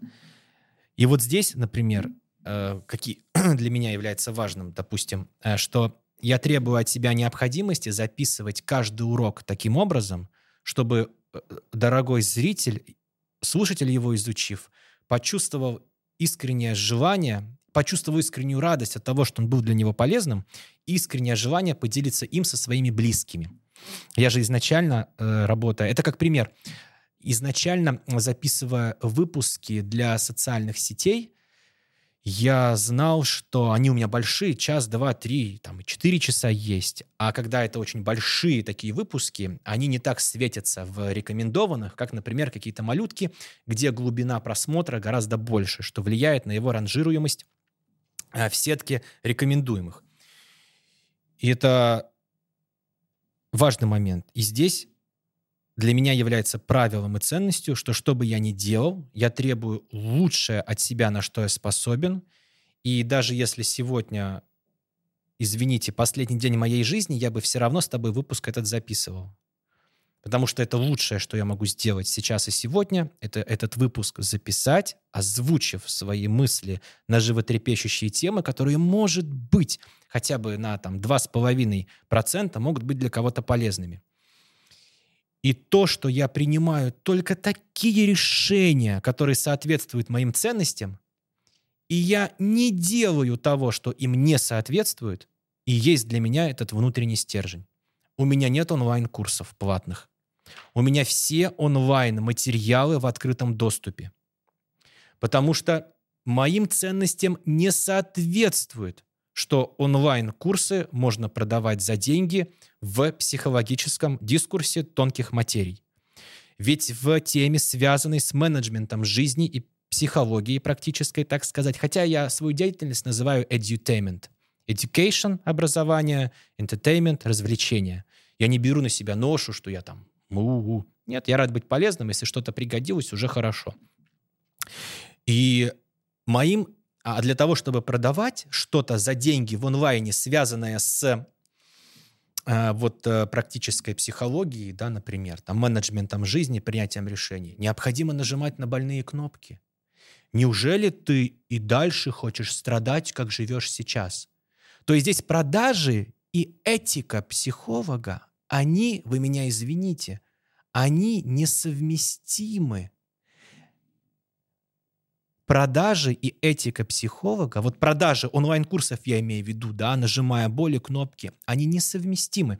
Я сейчас к чему? Что для меня внутренний стержень, у меня есть правило, все онлайн-материалы в открытом доступе. Да? И здесь я не принимаю решений, которые не соответствуют моим ценностям и правилам. Это для меня внутренний стержень. Далее. У нас с тобой выпуск, который является самодостаточным. Нет такого, что «а хотите узнать об этом подробнее, тогда залетайте в последний вагон, и тогда, может быть, вам повезет». Нет, это самодостаточный материал, да, а, от и до, который может быть полезным без необходимости куда-то дальше следовать и что-то делать. Это соответствует моим правилам и ценностям, потому что я отношусь к зрителям так, как я бы хотел, чтобы относились ко мне. Если я вижу, что человек там манипулирует через «неужели ты не хочешь сделать свою жизнь лучше, а если хочешь, спроси меня как». Он относится к людям не как к людям, а как просто к еде. Но человек — это больше, чем еда. Человек — это не еда. Человек — это субъект. Он мыслит, переживает, волнуется, надеется, вспоминает, принимает решения, двигается. Он субъект. Еда — это объект. Можно ее взять и в рот положить, можно ее пожарить, сварить. Она не мыслящее нечто, да? Я под едой, вот гречка, например, да? Она не обидится, если я не съем все, что у меня есть в тарелке. Но человек — это мыслящее существо. А такой продавец сказал бы своему ребенку такие слова? Вряд ли, например. Поэтому вот к внутреннему стержню. Что для вас в жизни является важным, и что значит для вас делать только то, что этому соответствует, а то, что этому не соответствует, не делать. Но еще важный момент. Не, не, не, нет такого, что человек, знаете, раз и может обеспечить себе роскошь жить так. Можно сказать здесь, Альберт, ну ты что, издеваешься? Я занимаюсь ненавистным для меня делом и вынуждаю себя обманывать покупателей наших автомобилей с пробегом, потому что мне нужно кредиты оплачивать. Человек может сказать, что я могу поделать и детей кормить. И я скажу на это никаких резких движений, плавно. Это просто то, к чему можно плавно стремиться. А что значит для вас это внутренняя свобода? Поэтому для меня внутренний стержень — это понимание того, что для вас в жизни является важным, и что, очень, мои дорогие, важный момент, дороже денег. Это деньги, это очень плохой хозяин, но хороший слуга. Если человек думает, что бы такое людям э, втереть, лишь бы они мне бабосики принесли, он уже слуга по отношению к баблу. Он уже как бы за наш стол не сядет, скорее всего. Ну так вот.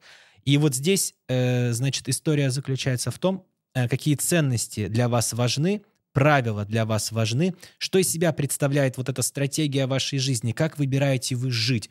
Не с точки зрения того, что кататься там на такой-то машине, а с точки зрения того, что чувствовать, какие взаимоотношения строить, кем себя объединять. И вот если даже прямо сейчас вас украдут инопланетяне, это выраж... метафора э, неожиданной смерти в данном случае здесь, то вы в последнюю секунду подумаете, ну, я готов, все нормально. Ну, нет такого, что там что-то не сделал, кого-то обидел, обогрел вокруг пальца. И поэтому здесь наличие вот этого смысла в жизни в соответствии с ценностями, правилами, с наличием своей этой внутренней, знаете, такой идеологией, да, относиться к людям так, как бы вы хотели, чтобы относились к вам, быть полезным, безусловно, и уметь говорить «нет» — это стальной кулак в бархатной перчатке. Это для меня этот внутренний стержень который неизбежно кристаллизуется и тренируется, а что он значит для вас.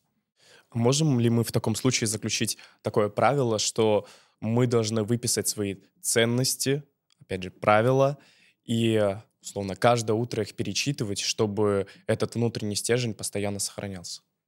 Это будет полезным, да. И здесь без резких движений. Хотя бы две минуты в день можно напоминать себе, что для вас является важным. Человек — это совокупность его автоматизмов во многом, да, никто не отменял сцепку нейронных сетей, автоматизмов от и до. То есть мы сегодня пишем выпуск здесь вот так. Если мы завтра тоже будем писать, мы, скорее всего, сядем так же. Маловероятно. Маловероятно, что я займу это место, а ты вот это. Человек — это следствие его автоматизмов. И человек спит, даже если с открытыми глазами он ходит и вертикальное положение занимает, это не значит, что он бодрствует. И поэтому иногда напоминать себе о том новом состоянии сознания, которое выбираете вы в жизни пригласить, является полезным. Да, и вот здесь утром, а что для меня является важным? А кто я сегодня? И кто я вообще? И каким я разрешаю себе быть и что в этом направлении выбираю делать. Само размышление об этих вопросах может быть полезным. Это открытые вопросы, на них невозможно ответить, на них можно отвечать. И вы на них отвечающий сегодня, и завтра, и послезавтра. Это не тот вы, кто это делает, например, через месяц, потому что через месяц у вас есть за плечами исследования ответов на эти вопросы в виде вот месяца, и можно с них начинать. Кто я? Я в таком случае поделюсь э, своей практикой небольшой. Давай. Я не знал про внутренний стержень, что это помогает его как-то формировать. Э, я себе выписывал список правил и список принципов, которые, ну, которые я для себя извлекал из каких-то жизненных ситуаций или из литературы, или, допустим, из даже ваших видео. И эм, там, с года 18-го собирал в одной заметке. И у меня, получается, сейчас э, такая мантра, ну, не мантра, практика существует. Я каждое утро просыпаюсь, прочитываю эту заметку из 100 или 140 уже правил, и это меня, ну, очень хорошо программирует на весь день. Вот. Да. Очень, и плавно, неизбежно работает. может оседать в своях бессознательного, так сказать. Я специально использую слово бессознательно, но мне нравится, как звучит фонетически.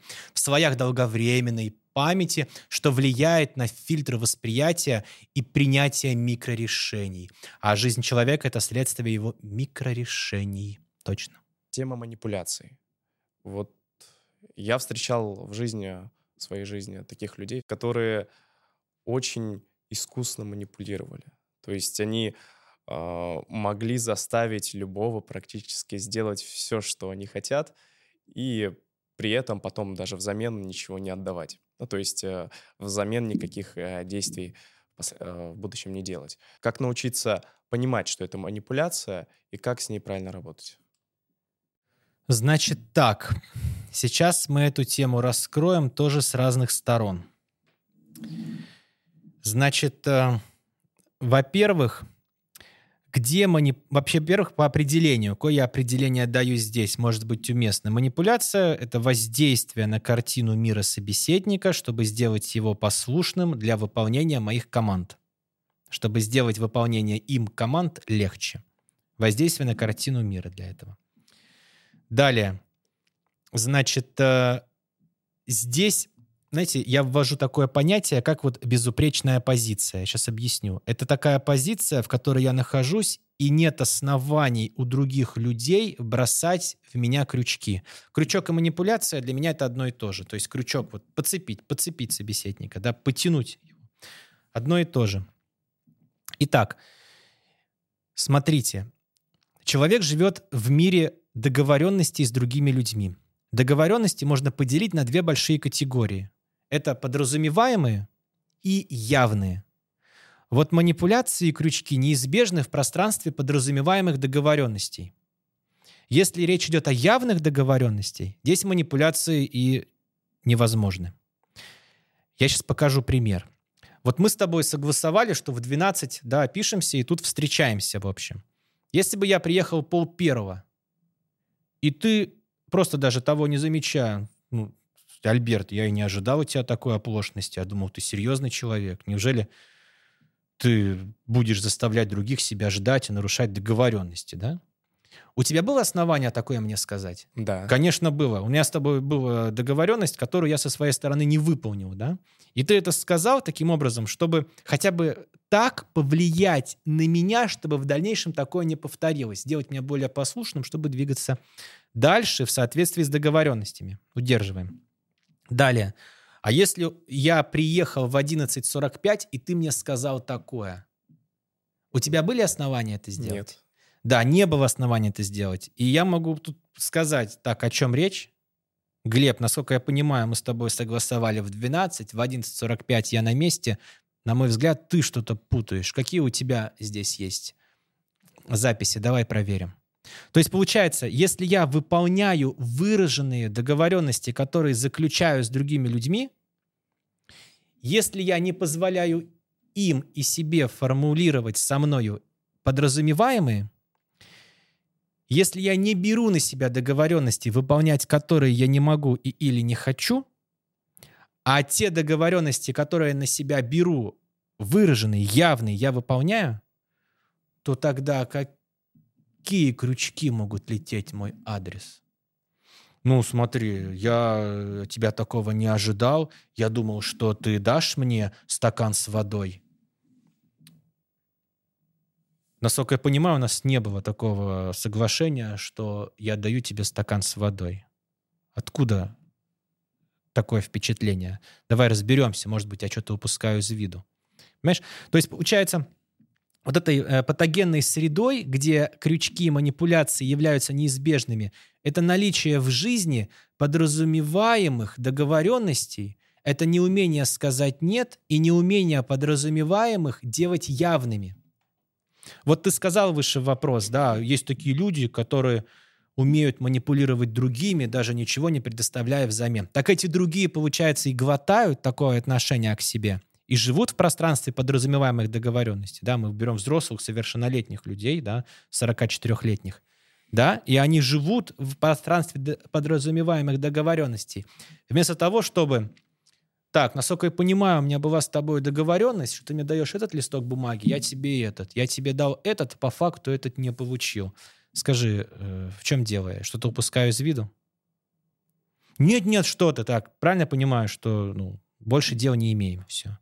То есть благополучие человека — это следствие того, с кем он дела имеет, а кого держит от себя подальше. Здесь человек может сказать, ну, Альберт, это разве от меня зависит, с кем иметь дела или нет? я в очередной раз, как вначале хочу напомнить, я верю, что человек не прикован к батарее. И поэтому здесь это вопрос больше не к тем, кто манипулирует другими, а к тем, кто позволяет по отношению к себе так поступать, будучи совершеннолетним человеком. Помните, мы сейчас не про детей. Будучи совершеннолетним человеком, я могу сказать «нет», я могу не брать на себя договоренности, выполнять которые я не могу и или не хочу. Я превращаю подразумеваемое в явное. Ну вот, например, скажи мне, что, Альберт, нормально все это? Строим дом вместе, ты же с нами? Че, Альберт, нормально это все? Строим этот дом, ты же с нами? Так, я сейчас не говорю, что строим, и не говорю нет. Правильно ли я понимаю, Глеб, что речь идет о том, что мы делаем А в условиях Б в сроке С с условиями Д, так? А ты мне скажи, да ладно, что ты, потом разберемся и прочее. Да ладно, что ты, потом разберемся и прочее. Да, и ты, таким образом ты меня куда приглашаешь? В подразумеваемый движняк. И моя задача не позволять себе в него входить и превращать его в явное. У меня история из жизни, когда человека три часа на изолированной территории приглашали в подразумеваемое. У него задача была не брать на себя договоренности и не отпустили пока. Потом поняли все. Поэтому, а если бы он сказал, да ладно, строим, потом уже есть основания ему предъявлять. Ты же сказал, что работаем. Что ты сейчас заднюю включаешь? Ты же сказал, что это. Поэтому здесь это важный момент, что ну, конечно, если что, вы можете обратиться в правоохранительные органы. Мы сейчас вот право такое, знаете, бытовое общение людей друг с другом. Поэтому здесь это Э, правильно понимаю, что речь идет о том, что вы мне предлагаете делать это, это за такие-то условия, такую-то стоимость. Так? Ой, да ладно, не парься, все будет окей. Если скажу, ладно, хорошо, то, конечно, я ставлю себя в позицию, что я вам сердце из груди вырвал, как Данка, а вы такой, ну ладно, я пошел дальше. Вот. Поэтому здесь у меня вопрос больше к тем, кто позволяет по отношению к себе так себя вести. И поэтому что значит для вас разрешить себе не брать на себя договоренности, выполнять которые вы не хотите и, или не можете, даже если вам сложно сказать «нет»? И чем большую неловкость вы испытываете перед отказом, а крючки манипулятивные, они всегда сопряжены с неловкостью. Это внутренняя неловкость, что-то не то происходит, что-то попахивает, вот что-то вот не то. Это признак того, что уже петлю сдавливают на шее. Далее, я превращаю в... Можем сразу остановиться? То есть каждый раз, когда мы чувствуем э, неловкость, скорее всего, в этих ситуациях нужно говорить уже «нет». Или да. как-то конкретизировать. Ну что, тебе жалко, что ли? Э, ну слушай, что ты не поможешь мне? Ну слушай, я же тебя по-человечески прошу. А я уже до этого 10 раз это делал, ты мне помогал, я тебя вытирал, знаешь, грязные ботинки. Да ладно, ты же лучший человек, ты самый лучший. Спасибо тебе, Глебушка. Ты the best from the best. Ну так вот. И вот этот признак, этот, знаешь, что-то неловкость, что-то не то, что-то вот здесь, что-то вот не то. Тело, оно может тоже сигнализировать, что-то не то происходит. И вот этот сигнал тоже вот является симптомом, что очень важно не брать на себя договоренность, в которую пытаются вас засунуть. Многие люди тут э, испытывают страх, что потом во взаимоотношениях с этими людьми или с коллективом, где состоят эти люди, э, могут возникнуть какие-то трудности, потому что э, ты не выполнил просьбу, которую, которую они раньше запрашивали. Так, э, если это мы берем коллектив, выполнение просьбы является обычной частью работы и выраженной э, договоренностью в рамках профессиональных задач, или это чисто, ну там, чуть жалко, что ли? Ну вот второе. Чисто чуть жалко, что ли, да? Смотрите, э, это очень тонкий момент. Если вы думаете, что сказав человеку «нет», вы потеряете друга, то у меня для вас прекрасная новость. У вас друга никогда в этом человеке и не было. Это был просто как бы э, клещ, который попивал вашу кровь и поддерживал с вами отношения благодаря вашей безотказности. Я могу кому угодно сказать «нет» на абсолютно все, что угодно, если я это делать не хочу. И не могу делать. И это не созвучно моим ценностям. Если после этого человек на меня как-то прервет контакт со мной, я дольше проживу. Я стану здоровее. Это будет победа и я посмотрю в зеркало и скажу, красавчик. Смотрите, это очень важный момент, что э, знаете, вот в защите личных границ такое правило, оно уместно, что никто не стоит того, чтобы идти против себя. Я сейчас объясню, что ты, ты мне говоришь, ну, Альберт, мы же с тобой настоящие друзья. Да ладно, прикрой меня. Скажи, что это не я деньги из кассы украл. Ты что, мне не друг? И вот если здесь, получается, ради сохранения взаимоотношений я позволяю нарушать свои границы, которые связаны с тем, что ну, я не потакаю обману, например, да, то получается, что я уже в этих взаимоотношениях как бы зависимый, я в этих отношениях еда. Поэтому здесь никто и ничто не стоит того, чтобы заставлять себя наступать себе на горло. Это важный момент здесь. Поэтому если вы кому-то сказали «нет», и после этого этот человек прекратил с вами взаимоотношения, то вы себя сберегли. Дружба, близкие взаимоотношения, даже нормальные, средние, они на то и взаимоотношения, что я готов выдержать как твое согласие, так и твой отказ. И это не повлияет на сферу наших взаимоотношений. Человек зачастую даже начинается там, где он разрешил себе говорить «нет» уверенно. Я часто говорю эту фразу, она тут уместна. Поэтому если люди крутятся вокруг вас только из-за вашей безотказности, чем скорее вы это поймете, тем может быть для вас чуть-чуть полезно. Но и в то же время помните, что каждое решение сопряжено с некоторым объемом вреда и пользы. И поэтому здесь, чтобы не говорил Альберт, и что бы ни говорил кто угодно вообще, всегда это важно примерить на себя и самому думать, какие принимать решения. Если человек физически, физически зависит от тех, по отношению к кому он безотказен, то его резкое внедрение в жизнь неток, там отказов и возможности за себя постоять, за свою свободу, может вдруг его то есть здесь вопрос поставить в уязвимую сильную позицию. Здесь вопрос в том, а есть ли у вас достаточная почва под ногами, чтобы удерживать вес вашей защиты себя. И вот очень важно стремиться к тому, чтобы ее обрести. Но и в самом начале я предполагаю, что вы не прикованы к батарее. А могут ли быть ситуации, когда манипуляция — это необходимость, и это не так уж и плохо?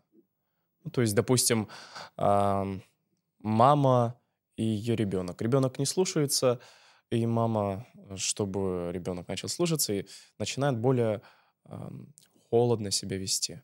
То есть э, это в какой-то степени манипуляция. Или, допустим, э, есть э, работодатель и его работник. Э, он хочет, чтобы работник э, ну, эффективнее работал, э, там, больше вкладывался в дело. а, работодатель начинает а, себя ну, как-то вести, допустим, или кричать на него, или еще какие-то а, способы воздействия на человека. То есть э, бывают ли способы манипуляции, которые ну, можем охарактеризовать положительно? И ситуация. Вот э, здесь каждый конкретный случай индивидуален. Я здесь даже пометки делал, сейчас четко поясню. Э, значит, э, по поводу манипуляции. Это воздействие на картину мира, чтобы сделать человека послушным. Правильно же здесь? Абсолютно. И смотрите, это инструмент, как лопата. Лопатой можно канавы выкапывать, да, занимаясь мелиорацией почвы, чтобы больше урожая с гектара собирать. А можно лопатой пальцы отрезать. Что тоже неплохая затея. Я шучу, это делать не надо. Да, это прием, зависит от того инструмент, в чьих он руках. Но конкретные примеры ты, которые привел, мама начинает холодно себя вести по отношению к дитя, чтобы скорректировать его поведение. Таким образом, внушая в него беспросветный и беспощадный ужас. Э, ребенок, он зависит сильно от э, родительских фигур, и холодное отношение по отношению к нему будет заставлять его выворачиваться наизнанку и делать все, лишь бы расположение получить. И в дальнейшем он будет уязвим перед манипуляциями уже в романтических отношениях, типа игра в молчанку, обидки и холодное отношение, дрессировка ближе дальше. Потому что у него уже в этом отношении э, дыра натерта боли. Поэтому здесь это ужас-кошмар, и таким образом мама может с таким же успехом вместо холодного отношения к дитя э, грубо говоря, пытаться протыкать свой палец иголкой, думая, что сейчас сделает жизнь лучше себе и всему миру. То есть это настолько не нужно это делать, бессмысленно, это нанесение вреда себе и другим, это хороший как бы, запрос для работы с психологом, можно сказать, потому что это такой симптом э, внешний, э, который говорит еще о более интересном и требующем внимания к себе, ну, двери позитивных изменений открываются изнутри, поэтому силой заставлять никого не надо. Для вот работы. Далее, работодатель кричит на своего сотрудника. Это значит, работодатель он не совсем компетентен. ну, руководитель, прошу прощения, не работодатель. Руководитель не совсем компетентен, и раз он оказался в ситуации, что вынужден кричать на сотрудника, то получается, как бы он и не руководитель, а сотрудник является руководителем своего руководителя, который управляет его эмоциональным состоянием. тоже как бы это даже не манипуляция, это просто признаки вот э, кричать на сотрудника отсутствия компетенции. Ну вот, то есть как бы, потому что не бывает плохих сотрудников, бывают или плохие, или сотрудники. А плохими их делает их руководитель в данном случае здесь. И, кроме того, он, когда на них кричит, он даже не про них э, в данном случае что-то говорит, а обнажает свое восприятие, свою картину мира и неумение с ними работать. Да? Но многие люди, руководители, становятся стихийно, потому что не было других, и поэтому помним, как и родители не являются профессионалами, к сожалению. Ну, не то, что к сожалению, это естественное положение вещей. Мы все этому учимся, как бы, да, тут спасение утопающих, дело рук во многом самих утопающих, да, это выражение. Мы все учимся. И вот эти грезы об идеальных руководителях и родителях и фантазии, чем раньше я смогу отпустить, тем больше будет мое должно быть. Да, вот это вот, как должно быть. Поэтому вот сразу вот эти два просто примера, они вообще, как бы я их прокомментировал вот и до. Ну, смотрите, и еще, может ли это там что-то быть там во благо или не во да, благо? Во благо. Да. Ну, давайте приведем такой пример. Да? Э, насколько я знаю, вот э, почему, грубо говоря, есть э, запрет, чем обусловлена необходимость делать... Ой, это такая трогательная тема, конечно, но она важная. Э, я сейчас могу ошибаться, но просто проговорю, чем обусловлен запрет. Нет, я не буду ее трогать, пусть повесит это, знаете, таким любопытством, что же сейчас Альберт хотел раскрыть, я по-другому в эту тему зайду. Ну вот представь, пусть это будет все кадре, вот это задумчивое лицо и прочее, а то обычно говорить не задумываясь, а так хоть можно посмотреть на эту тишину, висящую в воздухе. смотрите, если я уже манипулирую своим собеседником, то есть не прямо, а опосредованно воздействуя на его картину мира, чтобы сделать его послушным для выполнения моих команд, то у меня уже изначально жизненная позиция «я умный, а ты дурак». То есть я уже изначально вижу другого человека не субъектом, а объектом. Не человеком, мыслящим и прочее, а просто предметом мебели, которую необходимо в нужном месте погладить, чтобы заставить ее визжать от восторга. И поэтому здесь уже изначально дело не в инструментарии, а уже в отношении к себе и к собеседнику. Ведь если я считаю себя умным, а другого дурачком, то, в принципе, что бы я ни сказал, это будет уже сквозить таким отношением. А что значит для меня видеть себя в порядке и другого в порядке? Что я хороший человек, и ты хороший человек.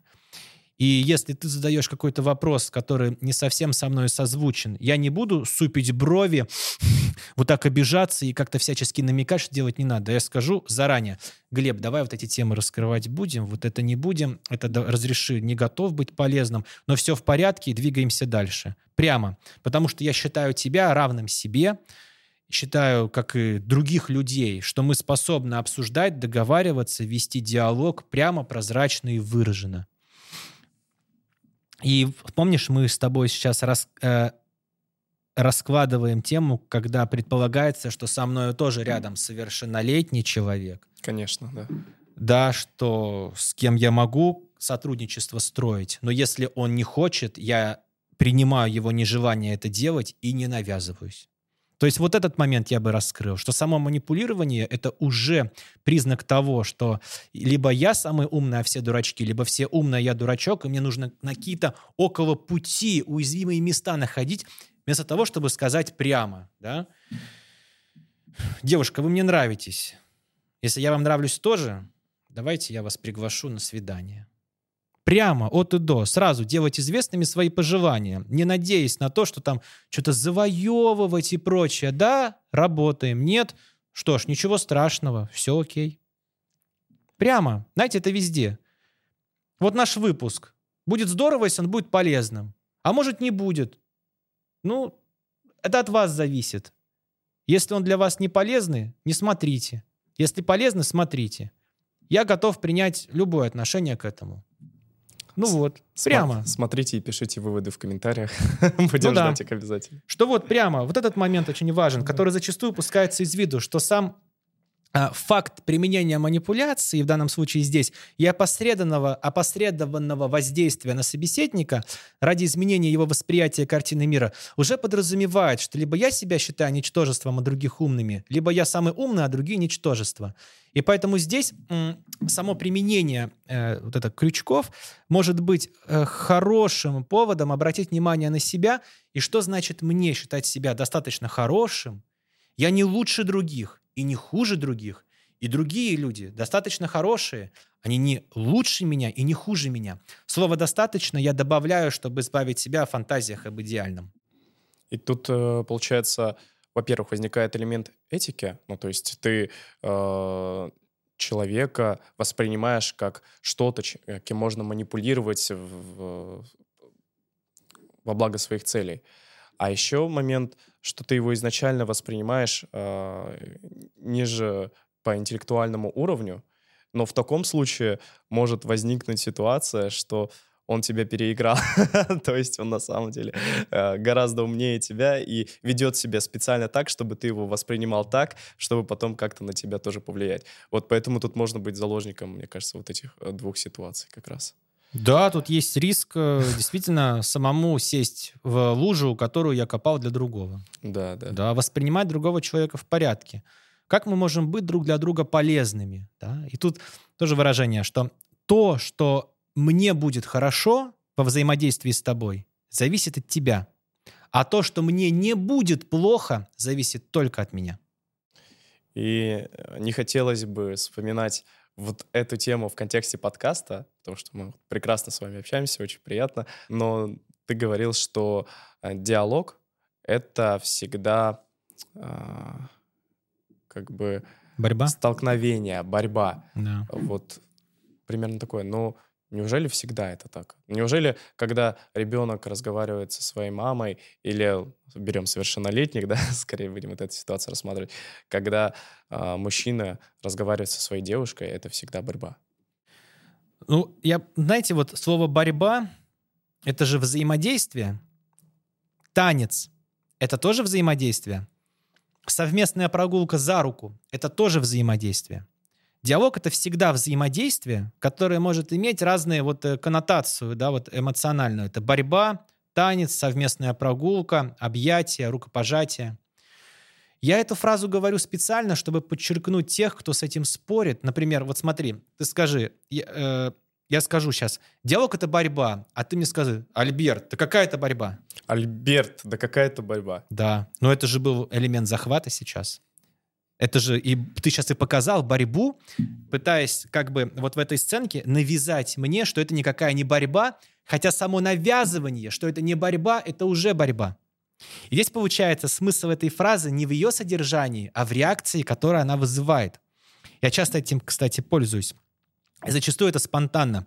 Когда сказанное мною следует воспринимать не подлинно с точки зрения речи, а это своего рода э, стимуляция зрителя или слушателя, что именно те выводы, к которым он придет, например, фразой «Да, Альберт, ты что, такого точно не может быть», вот так должно быть. И вот эти выводы, к он пришел, и есть задача, которую я педагогически перед собой ставлю.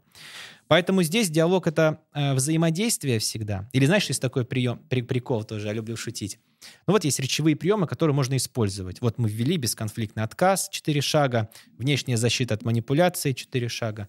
И, например, да, слушайте, какие речевые приемы? Речевые приемы вообще не работают. Но сама фраза — это речевой прием обесценить сказанное выше, сказав, что это не работает. Это уже речевой прием, понимаете? И поэтому тут в этом смысл. А вы можете выбирать, как это называть. Я, наше с тобой взаимодействие здесь — это э, рукопожатие и выгода для каждого. Тебе это хороший выпуск на канале, где я как гость, я надеюсь, что он будет полезным для аудитории. Мне это тоже классный выпуск, и тебе спасибо за доверие стать гостем. Мы еще продолжаем, я никуда не заставляю там, сворачиваться. Не, не Быть гостем видео. в твоем выпуске. Не вырубайте, пожалуйста. Мы только начали. Ну, просим вас по-человечески. Да, это взаимодействие, которое выгодно для каждого из нас. Для меня это классный, полезный, интересный материал, который, проговорив, я сделал еще для себя плотнее. Это же человек же понимает только то, что сам сказал. И поэтому я рад такой активности. И для тебя классный выпуск, для каждого из нас – и мы вступаем с тобой, получается, оба в заранее выигранный бой, когда, в принципе, ты знаешь, что, ну, Альберту там подбрось что-нибудь, он начнет развивать, и, в принципе, такой самодостаточный, идеальный гость, да, которого тащить не надо. И я вступаю в заранее выигранный бой, зная, что это же моя стихия, мне это нравится, я это люблю, ценю, я знал, и знаю, что ты лояльно по отношению ко мне настроен, знаком с подачей, выпусками, языком. И что вот это, кстати, важный для меня момент. Я, как правило, не как правило, у меня правило э, писать подкасты, интервью с собеседниками, которые знакомы с деятельностью, уже находят их полезной, ее полезной, чтобы не заставлять себя лишний раз с сопротивлением работать. Ну вот, и получается, мы с тобой вступаем в заранее выигранный бой. У нас у каждого с тобой уже была предварительно сделана работа, которая наше взаимодействие делает не борьбой, а получается, что вот мы с тобой взаимно обогатились, потом будем идти дальше по дороге жизни каждого из нас и с радостью вспоминать о том, как каждый из нас инвестировал свои усилия, время, старания, ресурсы в запись этого урока. Это, получается, делает наш контакт уже не борьбой, а взаимодействием и сотрудничеством. А, всем желаю вступать в заранее выигран... вы... выигранные бои, как в данном случае. Да. А, но у меня сейчас вот формируется какой-то абсолютный дикий вывод. Давай, да? да, На самом деле я об этом часто задумывался. На самом деле любое наше слово, любое наше действие, вот даже какой-то жест, даже направление взгляда, это же на самом деле все манипуляция на собеседника. Разве не так? Я бы сказал, вот слово это манипуляция, оно так имеет много э, негативных вот коннотаций, ужас, ужас, кошмар. Да. Я бы сказал так, любое действие, жест проявления — это попытка метить территорию. Человек метит территорию и как бы расширяется вовне. Да, вот э, пометить территорию, от, значит оставить свой отпечаток пальцев, и запаха, и мнения, и впечатления вовне, расширив таким образом свою нервную систему, вовне вот такой, знаете, вот сюда. А вопрос лишь в том, какой рисунок мы оставляем после себя. А как тогда определить? Вот эти элементы манипуляции, они сейчас идут с негативной точки зрения или с позитивной? Вот как отследить, если все это манипуляция, по сути? Отследить в другом? Ну, отследить хотя бы в себе. Как? Знаете, вот здесь э, как это отследить в себе? Я бы пригласил э, в данном случае здесь это прислушиваться к своим чувствам, а зачастую человек от них оторван, и в течение дня задаваться вопросом. Можно дневник вести. Что я сейчас чувствую? Где я это чувствую в теле? И что я хочу сделать? Знаете, вот сам дневник, вот даже здесь можно его расширить. Вести такой дневник, сейчас объясню. Вести такой дневник, какие у меня сейчас мысли, что я сейчас чувствую, э, какие, что я сейчас чувствую вот именно эмоционально, какие у меня ощущения в теле? И какая у меня мотивация, то есть что я хочу сейчас сделать. Вот такой дневник, что я сейчас думаю, Здорово, что мы с Глебом пишем этот выпуск. Интересно, что можно еще привнести в него, чтобы он и дальше был таким насыщенным и классным. Что я сейчас чувствую, да, вот э, эмоционально? Радость э, от того, сколько уже сказано, и ожидания, что же будет дальше такое. Что я чувствую телесно, на уровне ощущений. Небольшое желание сходить в туалет. Мы учтем. Не, смотрите, все нормально, не настолько стильное, чтобы прямо отсюда выбежать, да, сколько мы уже сидим. Я воду попил перед этим делом. Небольшое желание сходить в туалет, я чувствую физически. И очень здорово, что здесь есть сменная обувь, хотя я и с собой взял. Для меня важный момент, я даже общаясь, зачастую обращаю внимание на ощущения в подошве. Что у меня есть контакт с землей, я не улетел, а я здесь нахожусь. То, знаете. И что я хочу сделать? В данном случае какое желание вот мотивационное, это значит сделать, раскрывать ответ на этот вопрос и двигаться дальше. Ну вот, я веду такой дневник, например, да, мысли, чувства, ощущения. Ощущения это физически в теле, да, а чувство это вот там радость в данном случае, в общем, эмоция. Здесь мы так э, э объединим. И э, желание сделать, то есть какое действие рождается сделать.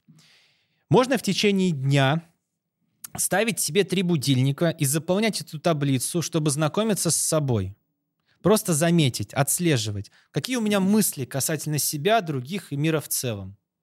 Есть ли в этих мыслях что-то такое, что я считаю других по отношению к себе враждебно настроенными, хотя этому нет объективных данных, и как-то вот найти момент ими там проманипулировать, да? Насколько это ну, на уровне мысли достоверно? Есть у этого подтверждение – как бы, ну, доказательства реально объективные, или это мои домыслы. Здесь э, смысл такого рода упражнения э, даже не в том, что будет написано в ответах на эти вопросы, а в том, что человек начинает прислушиваться к себе. Насколько я позволяю себе роскошь считать себя достаточно хорошим, других людей тоже хорошими, и мир в целом местом, где я могу чувствовать себя хорошо, безопасно, занимаюсь любимым делом. Это вот по поводу себя. Как отследить в себе? Через введение дневника своих чувств, чтобы таким образом с собой познакомиться и заметить вообще, какие процессы во мне протекают. Далее, по поводу других людей, других. Тоже прислушиваться к своим ощущениям. Э, что вот тоже ведение дневника можно. Какие ситуации были в течение дня, что я сегодня делал, что было хорошо, что я выбираю улучшить. Сегодня меня попросили дать там, рубашку мою любимую и сказали, что мне жалко, если я не дам. Я дал. Что я по поводу этого почувствовал? Печаль об утрате ценного и замешательство из-за того, что э, не сказал вовремя «нет», а согласился и сожалею теперь об этом. Какие выводы из этого я могу сделать? Не давать ни свое согласие, ни свой отказ сразу, например, а брать время на раздумья. Что я выбираю добавить в дальнейшем? Брать время на раздумья, слышу твою просьбу, я помозгую, завтра тебе скажу точно по поводу того, дам я тебе рубашку или нет. То есть вот смысл в том, что человек, как правило, он забывает, а то, что мы забываем, мы не можем с этим работать.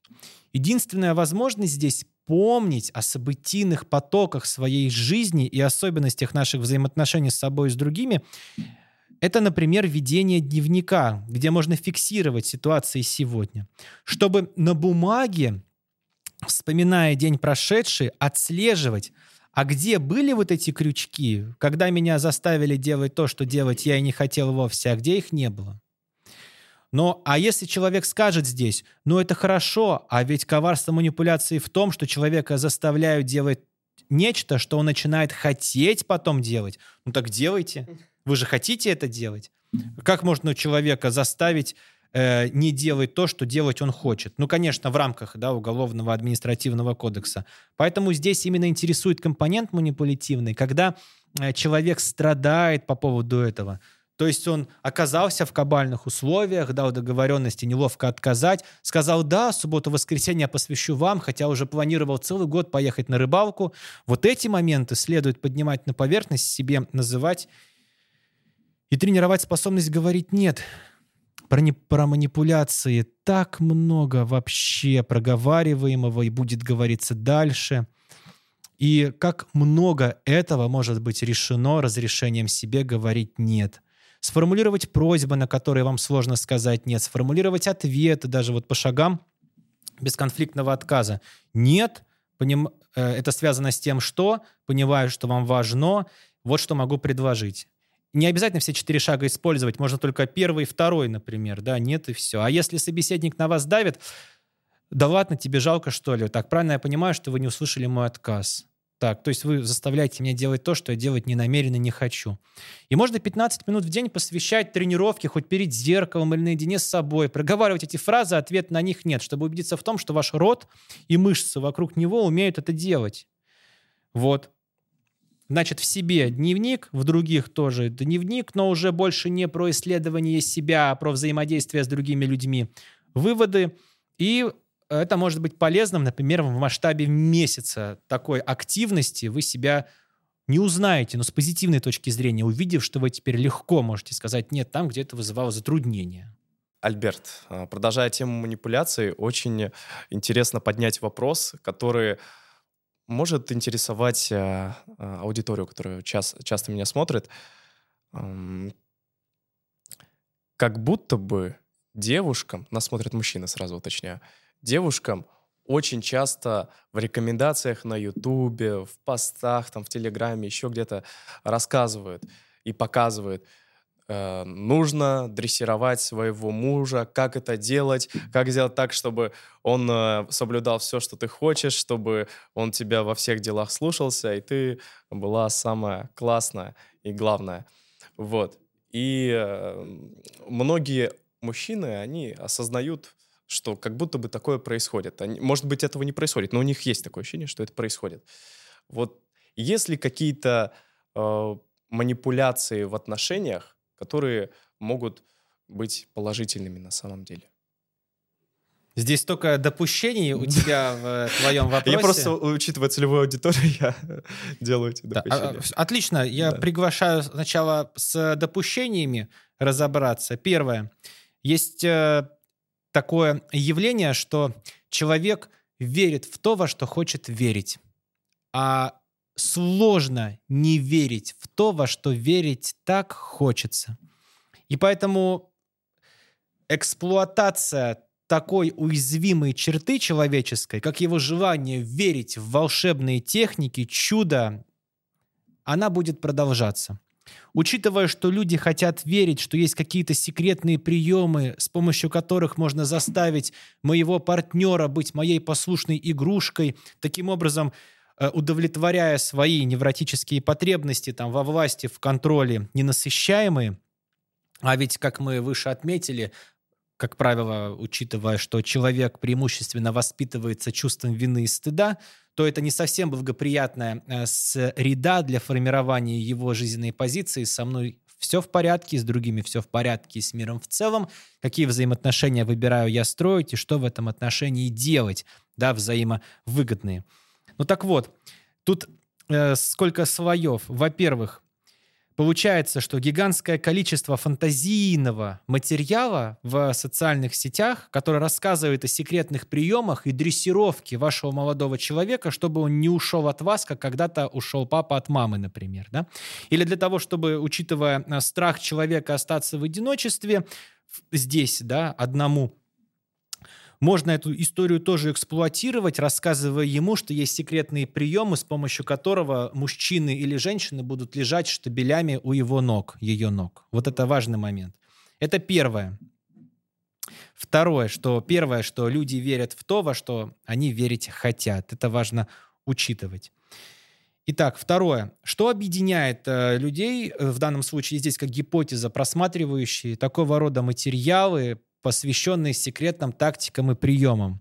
Это их непонимание того, какими бы они хотели видеть взаимоотношения, желаемые в своей жизни. Они действуют не в мотивации к, к чему прийти, какие бы вы хотели взаимоотношения строить, что для вас важным является, а в мотивации от «лишь бы не было очень плохо, пусть будет плохо, и для этого я буду делать партнера игрушкой-погремушкой». Итак, по поводу вот этого манипулирования во взаимоотношениях. Смотрите, сам, сам факт восприятия своего партнера тем, на которого нужно воздействовать опосредованно, как-то вот, да, вот, вот как-то хитро на него повлиять, вот выражением лица, э, пообижавшись, где-то сыграв холодно, а потом сыграв в ближе, здесь ударив кнутиком, а здесь поощрив пряником, уже это демонстрирует какое отношение к себе и к нему. Я тут такой умный, а она дура, и надо поэтому ее дрессировать. Или я такая умная, а он дурачок. Правильно мама говорила, что мужики все козлы или там все бабы дуры, и поэтому необходимо их дрессировать и никак иначе. То есть само желание уже использовать манипуляции по отношению к партнеру, это уже такой звоночек, который приглашает обратить внимание на себя в первую очередь и с собой работать в первую очередь. Здесь дело не в том, что какие-то манипуляции хорошо и плохо, а в том, что само их наличие это хорошо. Почему? Потому что это звонок, что над отношениями с самим собой, с собой можно как раз работать. А что значит для меня желаемые взаимоотношения? А как я хочу, чтобы было? Что выбираю в жизни свою привлечь? Вот обратить немножко на это внимание. Далее, если молодой человек считает, что все э, бабы дуры, и они злые, коварные, и только манипулируют им и так далее, это же не о женщинах, это о нем.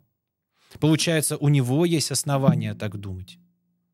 Может быть, он в детстве или некогда сам подвергся опыту какому-то, да, унижающему, который отложил соответствующий отпечаток. Но любые здесь объединения, что все мужики такие, а все женщины такие, это когнитивные искажения, знаете, так вот скажу я деликатно. Бывают исключения, бывает по-другому, бывает по-разному. А как вы хотите, чтобы у вас было? часто э, люди, которые э, являются медийными, когда ты их слушаешь на интервью, рассказывают истории, что их булили в детстве, их унижали, и у них э, были большие проблемы э, в общении со сверстниками. Возможно, э, буллинг и травля это является каким-то топливом и двигателем по жизни для человека, и поэтому э, люди, люди которые, которых булят, у них высшая вероятность зайти на пьедестал. Я бы тут э, разыграл эту историю через ошибку выжившего. Может быть, и есть те люди, которые подверглись некогда некому насилию в свой адрес, и потом, вопреки, да, или опираясь на это, достигли каких-то высот. Но это один из миллиона. А остальные 999 999 трагически погибли, например или их ну, нет в живых, или там в разных причин. На это делать ставку не надо никогда и ни в коем случае. И еще ты меня спросил как психолог. Психология — это гигантский большой мир, по сравнению с которым я маленький. Я, бывает, себя люблю называть исследователь внутреннего мира человека, который делает столько, насколько он способен делать. Поэтому я, как правило, не использую такие ну, типизации, вот там Альберт психолог. Я могу в описании на сайте написать, чтобы вот есть квалификация, получил на базе высшего образования по переподготовке. Но я не работаю, не специализируюсь на там травмах людей и прочее. Я рад быть полезным для тех, у кого хорошо, и они выбирают в жизни еще что-нибудь немножко привести, при, привнести и хорошо провести время за вот изучением нашего, например, с тобой выпуска. Итак, поэтому Альберт как исследователь, потому что я считаю, что мир психологии, он такой большой, а я такой маленький-маленький по сравнению с ним, изучающий и исследующий. А я вот исследователь внутреннего мира, дорогого мне человека. Я в него верю. Итак, и вот по поводу вот э, звезд, буллинг в детстве, тут ошибка выжившего, когнитивная, тут искажение, может быть и такие есть наверняка, а может быть история о ситуациях в детстве, это компонент их личного бренда по рекомендации пиарщиков, например. Все-таки человек, который вырос в пространстве боли, и пусть Значит, знаете, вот какой тут деталь. Главное не пытаться убедить себя в том, что чем хуже мне было раньше, тем лучше будет потом. Потому что есть тоже такое когнитивное искажение, связанное со справедливостью. А что, если мир несправедлив? И если мне было плохо раньше, это не значит, что мне будет хорошо потом. Может, наоборот, если мне было плохо раньше, это хорошая возможность заняться лечением, терапией. Вот, и не делать на это вот эту ставку. Нет, буллинг в школе и травля — это ужасное явление. Оно наполнено болью, слезами и кровью. Может, там есть один из миллиона, который потом, я вот вопреки этому стал суперзвездой. Нет, не делаем на эту ставку. А другие 999 тысяч где? — мне кажется, это важно было раскрыть э, данную тему, потому что вот часто в подкастах э, каких-то звезд они начинают разгонять. Вот, меня булили в, школ в школе, меня никто не любил. И вот повсеместно, вот кого не возьми, любого, любого популярного человека, и каждый рассказывает такую историю. И, как мне кажется, зрители, они, ну, которых булят, у которых проблемы, они думают, вот, если у него э, был такой же старт, скорее всего, у меня будет такое же продолжение, как у него. Получается, даже да. с экрана их продолжают булить. То есть, получается, да, они слышат такое, и еще ну, сильнее продолжают причинять себе боль. Видимо, со мной не просто не в порядке, а еще сильнее не в порядке. Почему не я на его месте? Я уже должен был давно к успеху прийти. Да.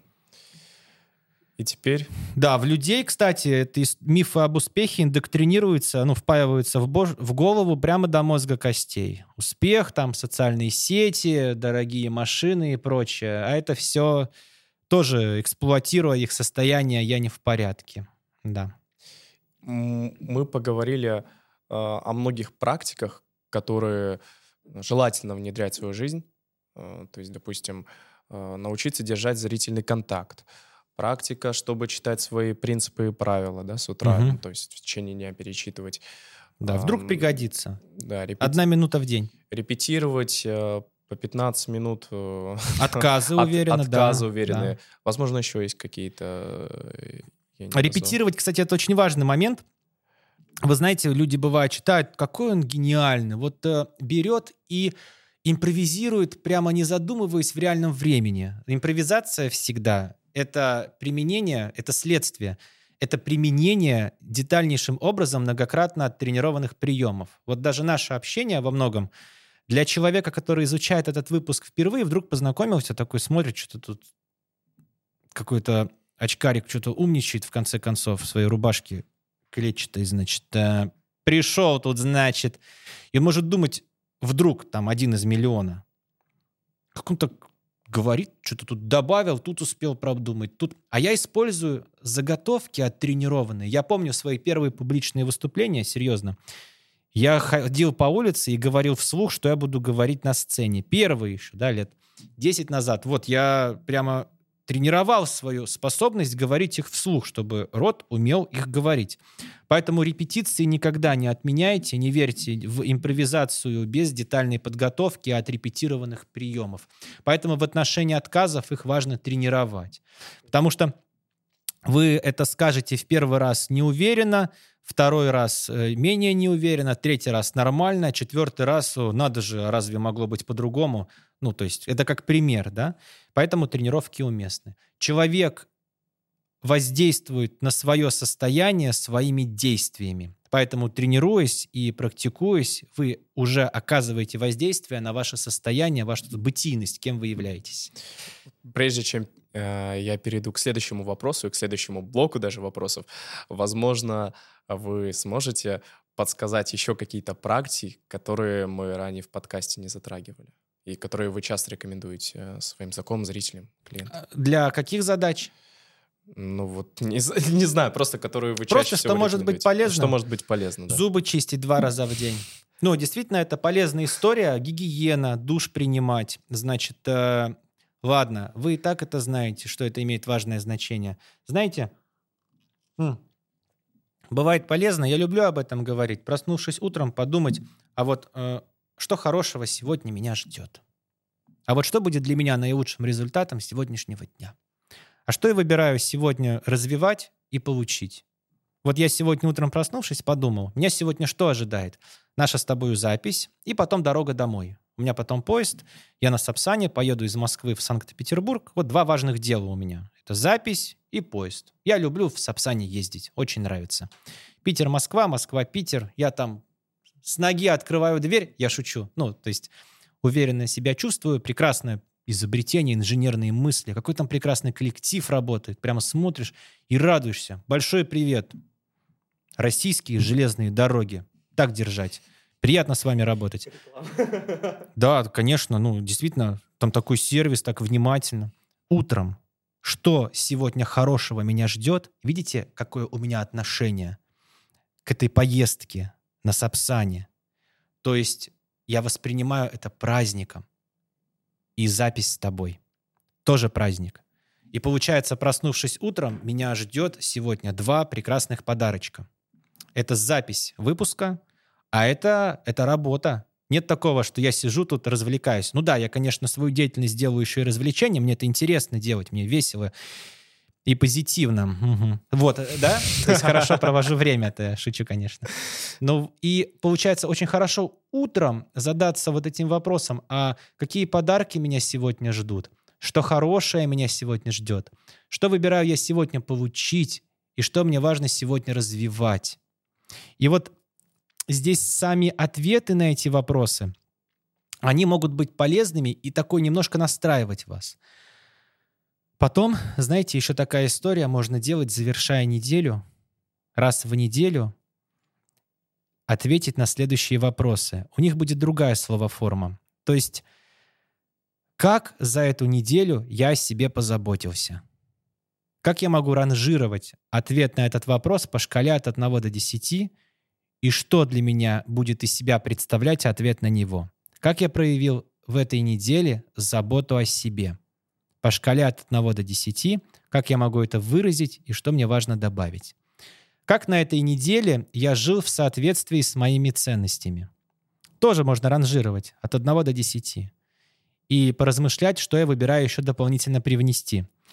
Здесь сам ответ, он вторичен. Первичным является то, что хотя бы раз в неделю уделить фокус внимания такого рода вопросу.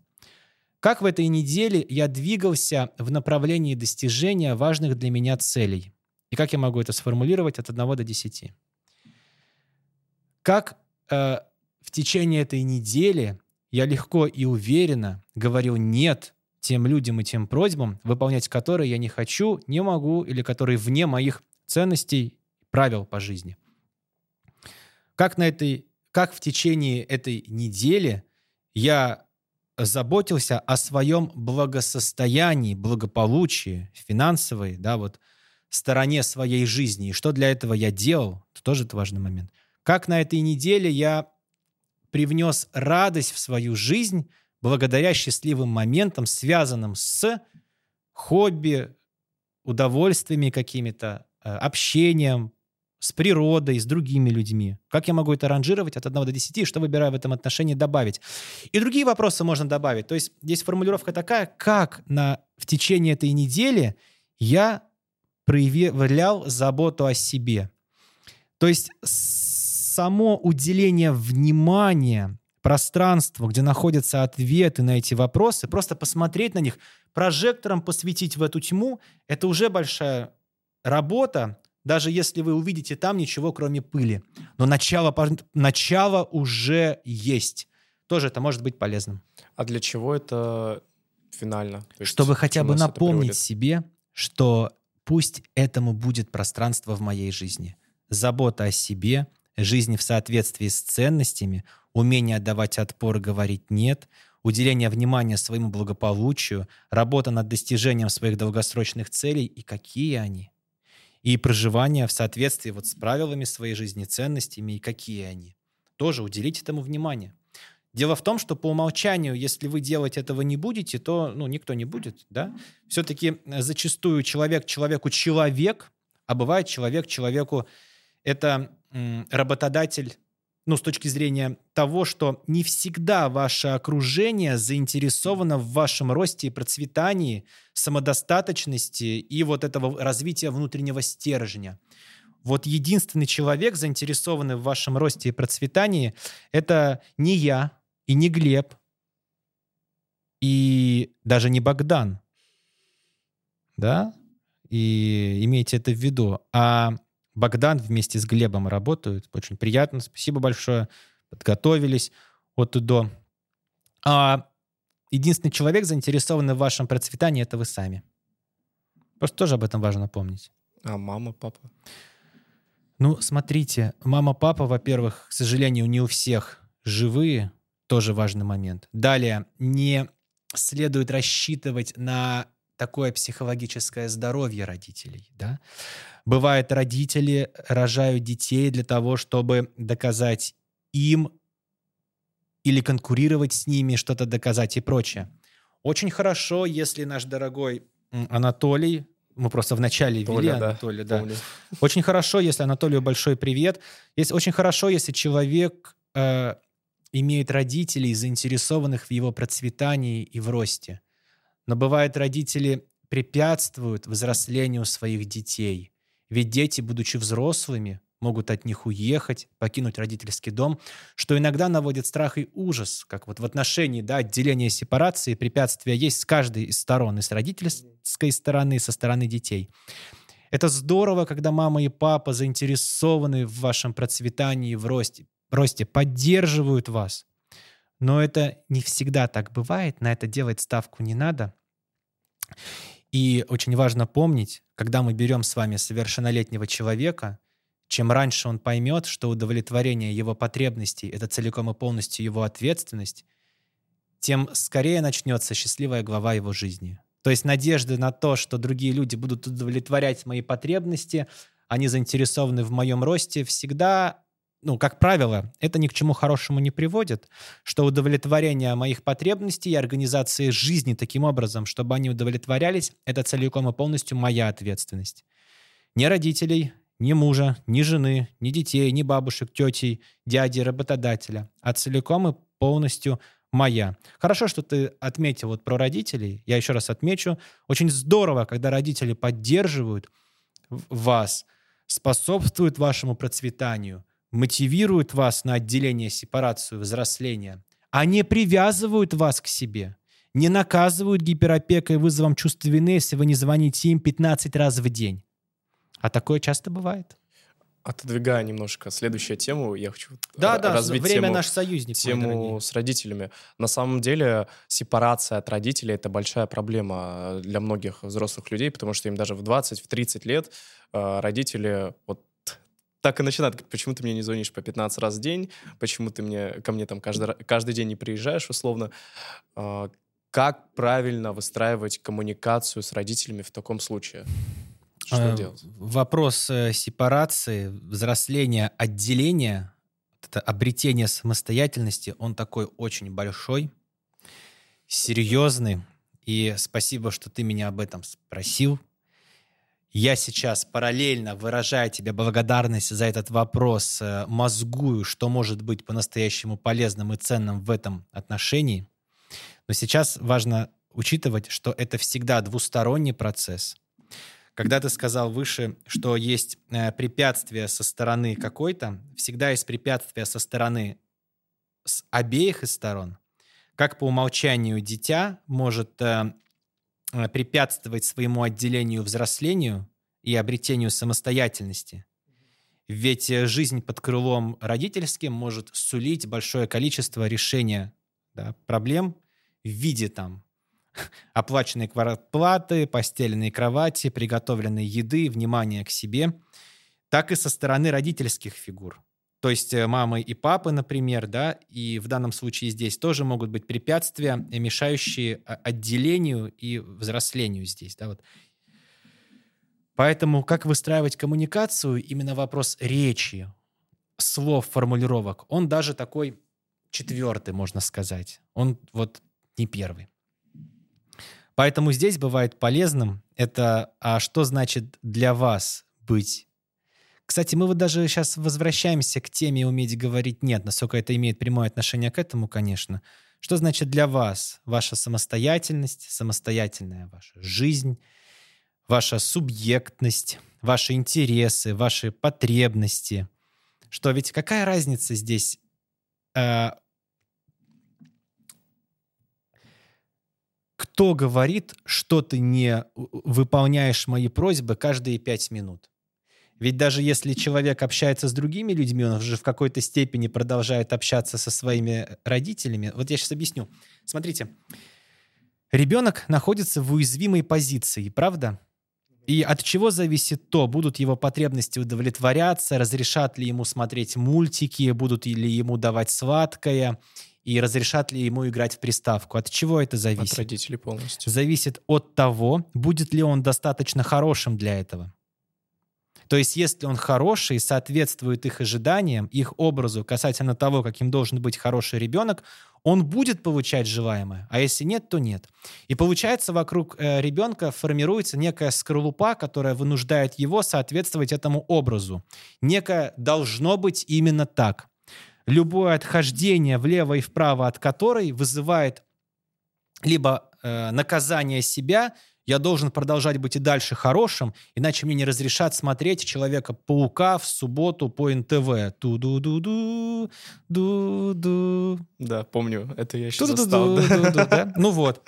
Да, достаточно хорошим. Получается, здесь тема не в том, что сказать, дабы нет, выразить свои чувства и прочее, а вот именно в этой вот скорлупе. И это нормальное явление.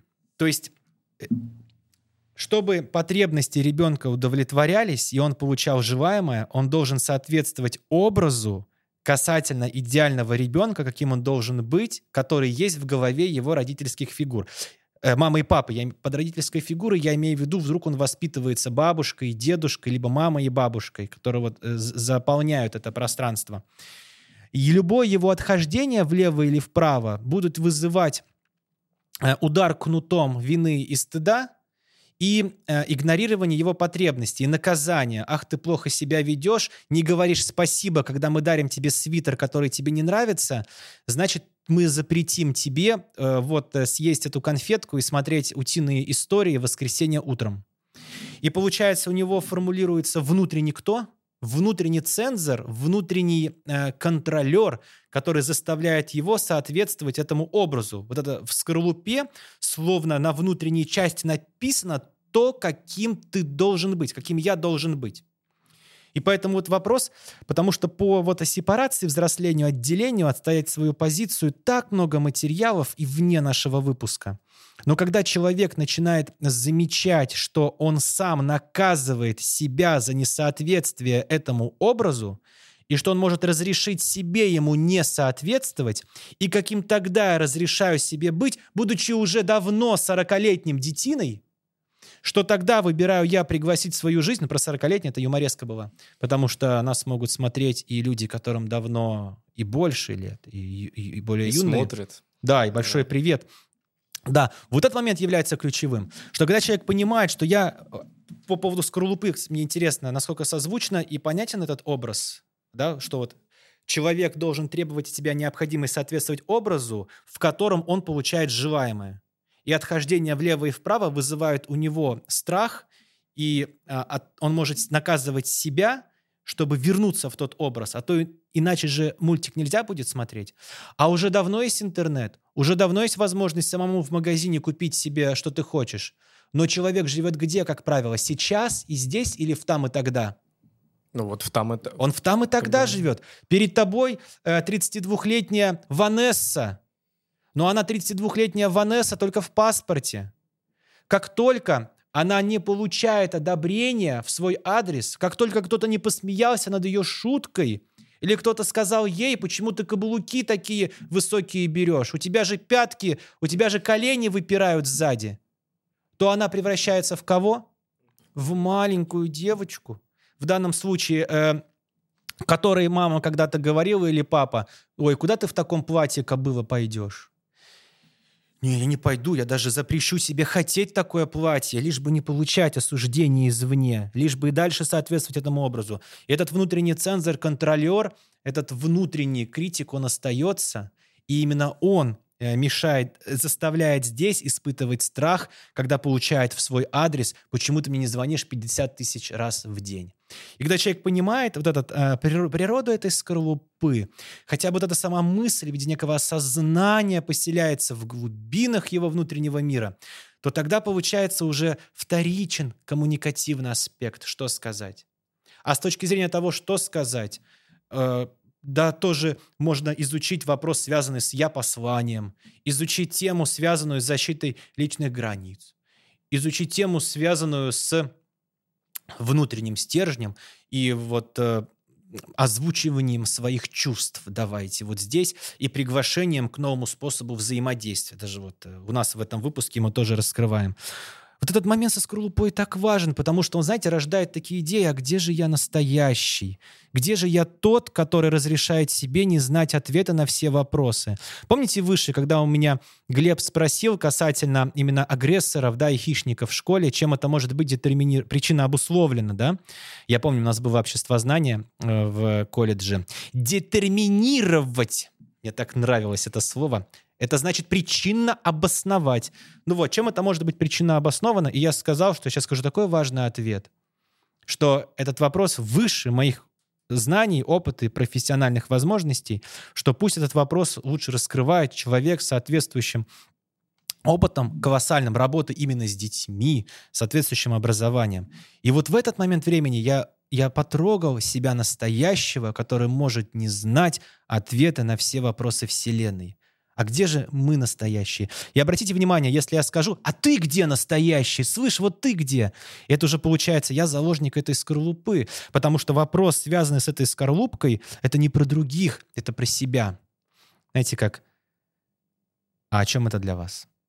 Вот, поэтому вот этот вопрос сепарации связанный, э, спасибо, что ты спросил, я решил именно подсветить тему скорлуповскую и вот этот образ идеального меня, который хороший в глазах родителей, и только тогда получает он желаемое. А что значит для нас знать, что желаемое я могу получить уже сейчас без необходимости соответствовать этому образу?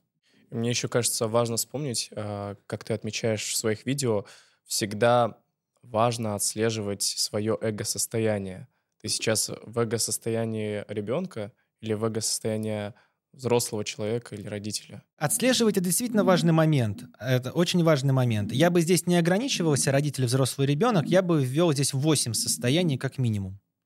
Потому что э, вот человек бывает, а, ну родитель, понятно, это все надо, должен, обязан. А, ребенок это все, например, да, хочу, чувствую, переживаю, а взрослые это все целесообразно выбираю.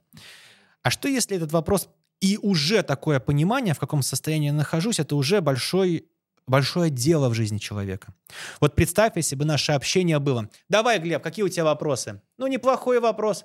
Здесь ты мог и лучше подготовиться. Ну, посмотри на себя, что ты опять ерунду несешь? Напялил на себя непонятный свитер. Слушай, сколько тебе лет ты говоришь? Ну, понятно, я думал, в твоем возрасте люди поумнее будут. И если бы ты на это отвечал, ой, извини, да, сейчас мы пойдем, это мы сделаем и прочее. Это, получается, было бы родительски детская э, динамика взаимодействия, и, получается, мы бы общались не друг с другом, в данном случае здесь, а каждый из нас был бы в каком-то во сне и воспроизводил то, чему когда-то сам был свидетелем. То есть э, разница в возрасте, ну, у нас она небольшая, это в случае, например, если люди гораздо с большей разность, разницей обладают. У нас всего разница в возрасте два года. Э, я пошутил. Ты старше. Ой, ты младше. Ну, конечно. А вы сколько думаете мне? 18, что ли? 19. Не надо тут. Ладно, я шучу, конечно. Шучу, конечно. Я 89-го года рождения. Ну, это не тайна там и прочее. Хотя вдруг это для кого-то тайна, и все думают, что я Ты старше. мудрый старик. Ой, Ладно, ты младше, хотел сказать. Так вот, я к чему? Отслеживать состояние в себе является полезным просто хотя бы для того, чтобы быть по отношению к ним не следствием, а причиной. Да. И, как правило, ключ к нашему состоянию может просто быть открыт и задействован через наше положение в теле. Да? Вот смотри, мы с тобой даже сидим на равных, а представь, если бы наше общение было «ты сидишь, я стою». Мне было бы тогда легче провалиться в родителя, а тебе легче провалиться в дитя, потому что ты внизу, я наверху, грубо говоря, в коммуникации. Мы на равных здесь, ты задаешь вопрос, я на них отвечаю и разрешаю тебе их задавать. Я заинтересован в этом выпуске. Я вижу тебя своим э, коллегой, да? А могу сразу вот э, в продолжение задать вопрос, он как будто бы логично напрашивается. Если человек, он выше ростом, и стоит рядом человек, который на две головы его ниже, у них э, заведомо, ну, у него заведомо преимуществом будет з- заведомо, скорее всего, в э, эго-состоянии родителя, даже если они ровесники. Это нет, не связано. Просто... Это, недостаточное основание. Нет, конечно. Просто в положении. Просто, например, если вот в кабинете руководителя у него высокий стол, высокий, высокий стул, и подчиненные ему приходят и сидят тихонечко на табуретке, ожидая свой момент в очереди, и склонив перед ним голову вниз, и опасаясь сболтнуть лишнего слова, сама конфигурация территории будет влиять на то, в каком состоянии люди находятся. Но мы приходим к нотариусу или к, к врачу, к стоматологу, да, он там авторитет, у него халат, у нас есть ожидания, опасения, мы сидим своего времени, мы на- сидим на э, кресле, ожидая свой час, вот нас приглашают. Сама конфигурация территории вызывает соответствующие э, роли, в которых мы находимся.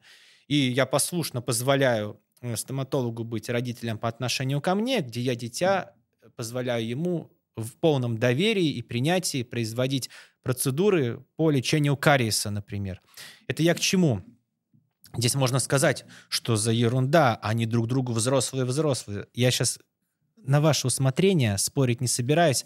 Я сейчас под- подчеркиваю момент, связанный с тем, что конфигурация территории может влиять на те состояния, в которых мы находимся. Вот. А по поводу состояний, в котором нахожусь, я разрешите просто подчеркну, что важно их отслеживать, что это может быть критикующий родитель. Ты что, не мог лучше подготовиться, Глеб? Ну посмотри на себя, да? Это может быть структурирующий родитель. То есть, э, как бы, если критикующий, то это минус, то структурирующий — это в плюс. Приглашаю сделать так. Ты мне смело задавай вопросы, буду рад на них ответить. Если нет, то так и скажу, и будем двигаться дальше. Все окей. Давай писать в один дубль, тебе так комфортно, меньше возни по монтажу будет. Я так понимаю, ты тоже так работаешь. Правильно? Правильно. То есть задает структуру. Далее гиперопекающий э, родителя тоже важно отслеживать. У тебя все хорошо, ты хорошо доехал, ты не устал. Ой, давай я тебе сейчас помогу этот вопрос э, сформулировать по-другому. А то ты сейчас его задал, ты тут запнулся, давай перепишем, а то вдруг людям не понравится. Который ампутирует у другого самостоятельность и видит другого неспособным самостоятельно справляться с вызовами, которые перед ним стоит. И заботливый, да, то есть забота в минусе – это гиперопека, забота в плюсе – тут заботливый будет, да. А какой ты видишь этот выпуск наилучшим образом? Нужна будет поддержка в его подготовке. Ты мне смело об этом скажи, я рядом. А э, скажи, что тебя вдохновляет этим заниматься. То есть он может оказывать поддержку по запросе и э, проявляя интерес к твоим лучшим качествам, пожеланиям. При этом не ампутируя самостоятельность. Не ампутируя Да. самостоятельность, важный момент. Получается, есть вот четыре родителя здесь. И два плюсовых родителя, структурирующие и заботливые, это половинка взрослого. То есть взрослый — это плюсовые родители и плюсовые два дитя. Это мы берем функциональную модель эго-состояний. Да? Тут 8 у нас измерений. И в отношении дитя аналогично имеет это значение – что ребенок может быть свободным, спонтанным, позволяет себе творчески рисовать, шутить, проявляться. А что если это так попробую, а на этот вопрос так попробую, а и не требую от себя быть идеальным, а я разрешаю себе проявляться творчески, плюсовый, да, может быть загнанный. Ой, наверное, не так ответил. Блин, опять я ерунду какую-то сказал. Слушай, мы записали выпуск, давай перезапишем. Наверное, это э, ну, не так мы делаем, да. Вот, все хорошо. Зря я в этот выпуск принял участие. Да, загнанный получается. То есть вот, да, мы добавляем еще двух детей здесь. И э, еще бы я ввел вот здесь, это э, бунтующий ребенок. Знаете, вот у меня здесь свое определение по бунтующему. Я еще бывает, я разрешаю себе вводить свои ключевые слова и редактировать уже существующие модели. И, знаете, такой, который наносит вред себе и другим, на зло маме шапку не надену, буду нарушать правила, ездит без шлема, превышает скорость. И таким образом, э, мало того, что создает опасность для себя, так и для других. Да? И внимательный, я вот его ввожу, уважающий, который прислушивается к правилам, которые здесь уместно, так, а можно потрогать видеокассеты нельзя, во сколько, как вы думаете, начнем, во сколько вы будете готовы записать. И получается, взрослый здесь это, это э, гибкость переключения между плюсовыми родителями и плюсовыми детьми во мне. Я структурирую происходящее, я оказываю поддержку при необходимости, я позволяю себе проявляться творчески спонтанно, и я с уважением к происходящему отношусь и не навязываю свою игру.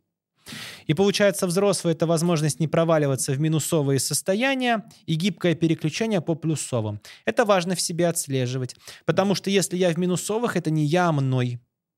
Минусовые не требуют приложения усилий, а плюсовые требуют приложения усилий. Подобно, знаешь, знаешь, какую я метафору вхожу? Вот представь, если ты захотел э, человек в туалет по большим или малым делам, то он может, э, не прикладывая усилий, э, обосраться там, где он находится, правда? Абсолютно. Но он прикладывает усилия, идет в туалет, да? И потом еще гигиенические процедуры, да, совершает, там, попу вытер и прочее. И это же не происходит автоматически. Мы прилагаем микро, ну, уже есть рефлекс соответствующий, да, при позывах отправиться туда. Смотрите, это метафора в тему. Получается, человек орущий — это человек, подобный тому, кто обмазывает говном стены, где он находится. Бывает, человек говорит, ну как я, я не могу контролировать свои эмоции, как я могу собой управлять? Это же эмоции берут надо мной вверх, поэтому я в гневе на вас всех ору. Нет, что он сейчас говорит? Мне лень идти в туалет, поэтому сру там, где я нахожусь, и обманываю стены говном. И также здесь, э, мы, как мы прилагаем усилия пойти в туалет и почистить зубы перед сном, да, например, и утром даже некоторые усилия прилагают, и ничего. И также пребывание в плюсовых состояниях тоже требует усилий, и отслеживать это важно, не надеясь, что это будет включаться само. Это важный момент. Люди думают, да, вот этот э, базар про привычки. Я сейчас, в общем, 21 день, они будут сами включаться. Да нет, всю жизнь мы прилагаем усилия, чтобы поддерживать дисциплину и включение этих привычек. Просто потом это требует от нас меньше усилий, нежели когда-то. Но мы прилагаем их. Точно так же, как э, метафора с туалетом, с обмазыванием, с контролем, с плюсовыми состояниями. Первый, соответственно, вопрос в рамках блока привычек я хотел бы задать следующий сколько нужно времени, чтобы внедрить привычку? Не 21 день ли? Скорее всего, нет. Ну, это вопрос некорректный. Вопрос на э, любой ответ на этот вопрос, связанный с X дней, это вообще некорректно. Это как, знаешь, грубо говоря, посмотреть э, видео, на котором э, атлет в хорошей фигуре делает сложные упражнения, и, э, будучи, так сказать, заинтересована в этом человеке, сказать, а сколько времени у вас за него привести себя в такую форму? И вот здесь э, для чего этот вопрос задается? Чтобы, услышав любой ответ, но оправдать свое э, эм, нежелание в этом направлении двигаться, может быть, может быть. А вот этот атлет подумает, что, ну, во-первых, если я даже скажу, допустим, три года, то какие это три года? Это сколько упражнений в день, в неделю? Это какие занятия? Это э, с каким питанием? Это с, в каком настроении? Это с какой логистикой? Это при поддержке какой системы жизни? Поэтому вот здесь по поводу привычек нет такого, что вот столько-то дней или прочее. Дело в том, что вот что важно здесь подчеркнуть, что внедрение и добавление привычек в жизнь не должно начинаться с запрета. Запрет превращается в срыв, срыв превращается в вину, вина в наказание, наказание снова в запрет. Все, что начинается запретом, как правило, все, я запрещаю себе, там, что человек может запретить? Я запрещаю себе есть сладкое. Хотя запрет есть сладкое, это тоже такая история подозрительная, потому что если у него сладкое является единственным источником углеводов в рационе, то этот запрет неизбежно закончится срывом. У меня в рационе нету практически добавленного сахара не потому, что я себе запрещаю, а просто я не хочу его. То есть я на него не смотрю как на пищевой продукт. Он не вызывает у меня уже слюноотделение. Почему? Потому что э, я компенсирую ну, желание добавить углеводы в свой рацион через сложный углевод. Мне нравятся злаки альденте. Гречка, например, да, вообще отлично идет, она вкусная, нравится, супер здорово. Поэтому здесь тема не в том, при их внедрении, чтобы начать это делать с запрета, а в том, чтобы внедрять в жизнь то, что вы внедрять хотите. И вы системно к этому подходите. И здесь вопрос не в том, что я должен заставлять себя терпеть 21 день.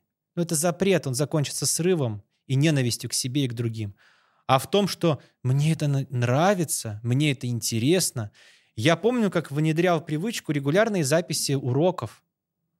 Я организовал так процесс, кабинет рядом с домом. Я занимаюсь любимым делом. Да, я волнуюсь в начале записи. Это сейчас нет. Раньше такое было, что я там скажу. Э, минимум трений здесь и помех. Я записал, опубликовал, получил поглаживание, благодарность, внимание в свой адрес. Записав кусок материала, у меня обед, я поел, и этим позитивным подкреплением в виде приема пищи мой организм подумал, что я заслужил еду за записанный материал. Позитивное подкрепление важно. И вот что важно привнести в свою жизнь, что вы хотите делать не потому, что заставляете, а потому что вы понимаете, что это вам важно и вам это нравится – а знаешь, какая любовь к себе является настоящей?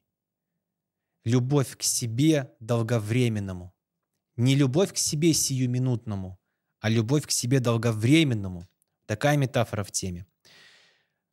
Я примерно два с половиной раза в неделю хожу в спортзал и занимаюсь тренером. Да, в, с... И вот здесь важный момент, что я воспринимаю это не привилегией, а необходимостью сначала – и теперь я с радостью это делаю, потому что вот эти ощущения в теле, я уже скучаю по тем дням, грубо говоря, вот я сейчас в командировке, завтра у меня тренировка будет. Что значит сделать внедряемую привычку с радостью, чтобы не ждать эти 21 день, а чтобы с радостью делать?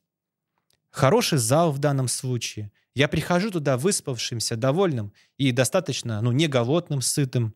Мы делаем упражнения, они мне нравятся, мне получается их делать, базовые. Там, становую тягу, жим лежа, силовые. Все-таки никто не отменял, что там примерно после 35, наверное, лет мышечная ткань, она уходит все-таки. Единственная возможность не позволить ей уйти – это привнести силовые упражнения в жизнь. Да? Это важный момент. Ну, тебе еще не скоро. Ну, ну вот, ладно. Ну, тебе еще тоже. Ну да, получается. Ну да. Да. Итак, э, и здесь привнести в жизнь, вот не думать о том, что 21 день пройдет и все, а что мне важно привнести в жизнь такое, что и как организовать это внедрение так, что мне это делать нравится, я это делать хочу, я это делаю с удовольствием, честно, чисто и красиво. И я нравлюсь себе в этом, и это имеет хорошее послевкусие. Внимание к этому послевкусию. Когда, что бы вы ни делали, после этого какое у вас состояние? Ну, мой пример, я выпуск записал, и мне так приятно. Мы с тобой выпуск запишем, мне так приятно, радостно, классно, оба постарались, ты меня терпел, слушал, а я тут разглагольствую. А вот, да, да, наилучшим образом. Я в зал сходил, так приятно. Я учебный день провел, так радостно. Вот касательно внедрения желаемой привычки в день, вот это послевкусие, да. Потом, насколько эта внедряемая привычка, она является частью желаемого образа жизни.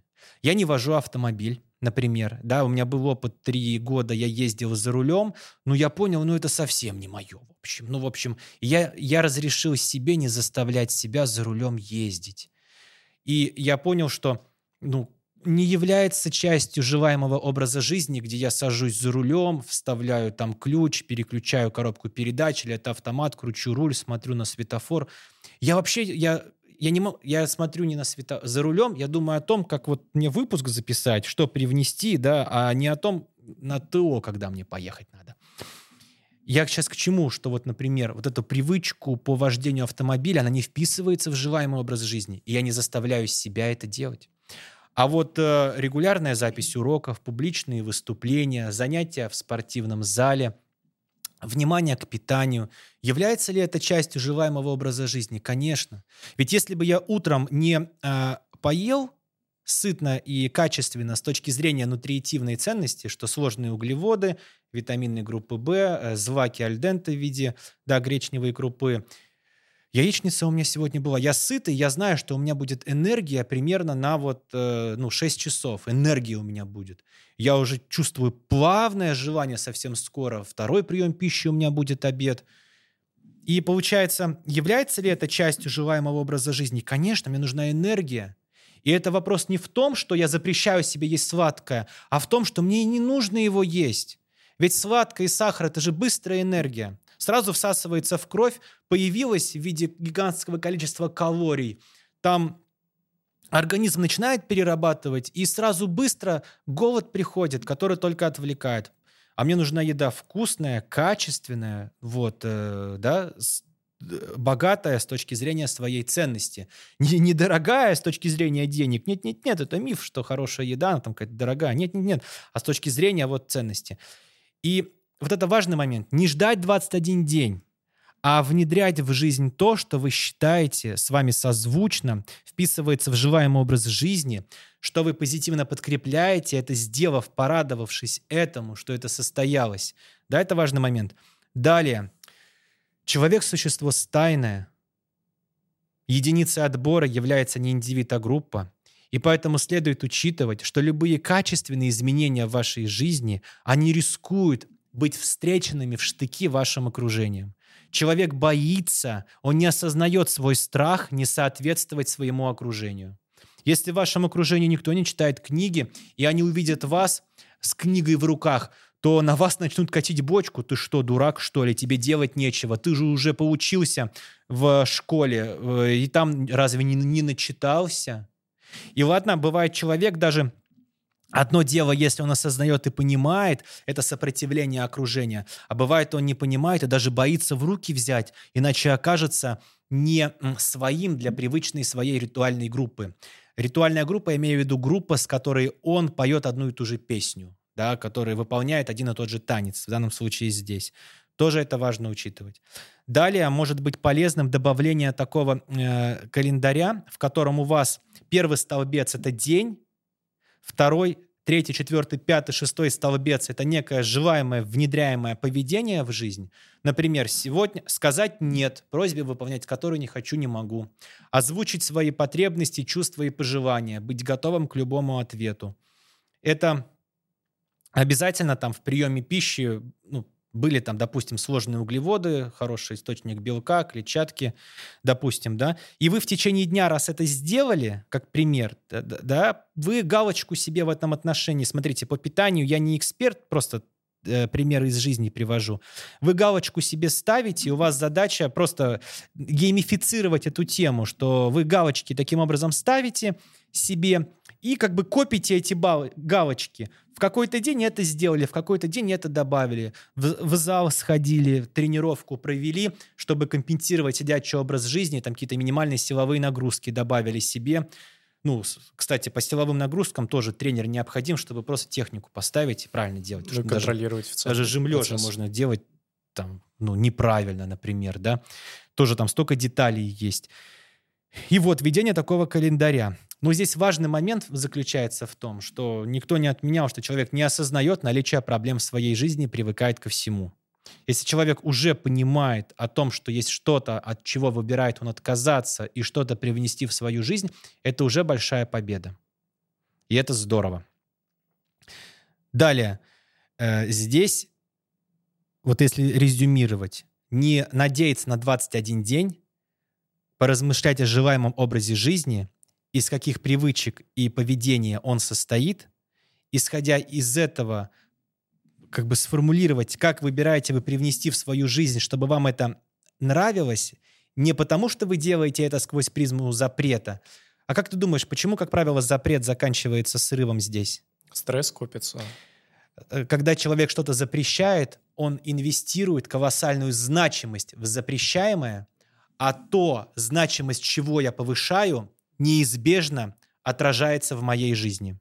И он начинает играть с собою в драматический треугольник. Сначала преследует, ах ты жирная скотина.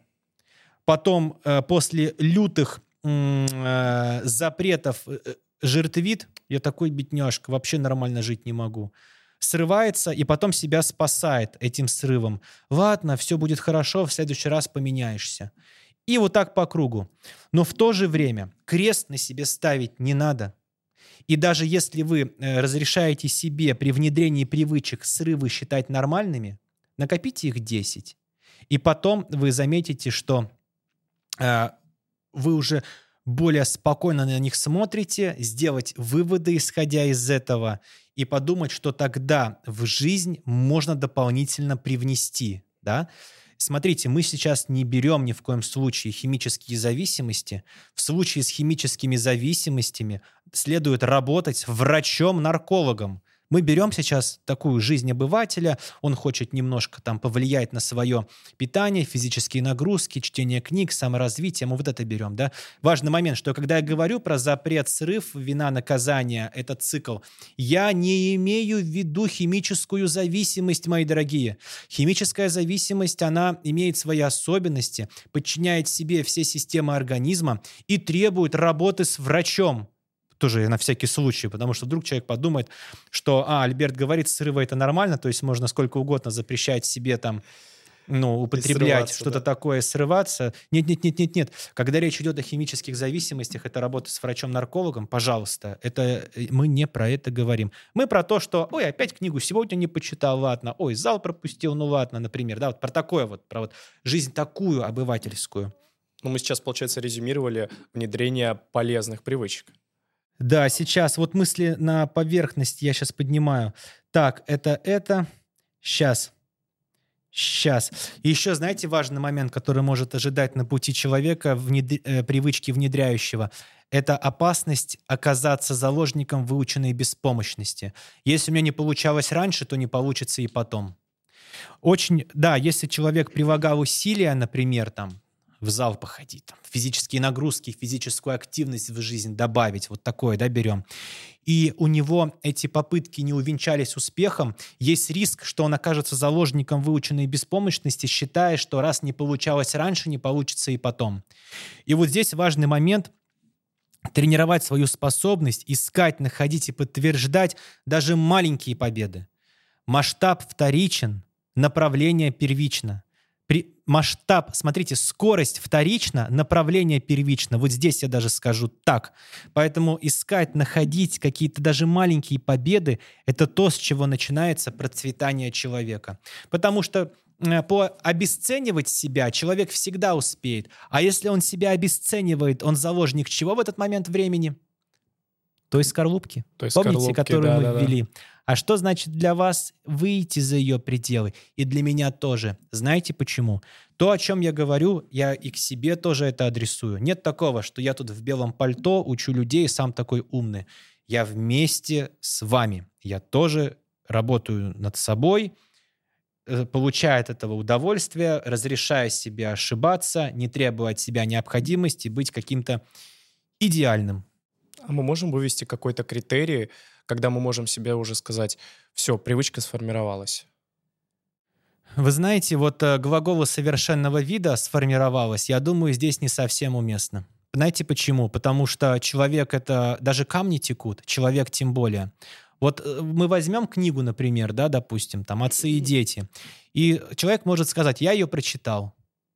Прочитал это глагол совершенного вида, будто уже нечто состоялось. Но ты каждый раз, прочитывая ее заново, будешь находить в этом новые для себя смыслы. Книгу нельзя ни прочесть, ни не прочесть. Это процесс с взаимодействием. Мы словно с книгой, мы взаимовтекаем друг в друга. Что бы я ни делал, я с этим начинаю вступать во взаимодействие. И поэтому с привычкой также здесь. Ну, она сформировалась у человека. А человек – существо какое? Биопсихо-социо-духовное. Сформировалось. Мы кладем его в новую для него среду. Мы э, меняем его питание для воздействия на биологический компонент. У него новое окружение, например, где это неуместно. Он первое время «я-я-я», а потом начинает как все. Поэтому это такая иллюзия, что все теперь будет так всегда. Все-таки э, жизнь человека, она требует усилий, да, она не проживает себя сама, а надеяться на то, что все теперь вот так будет идеально и всегда не надо, не надо, не надо.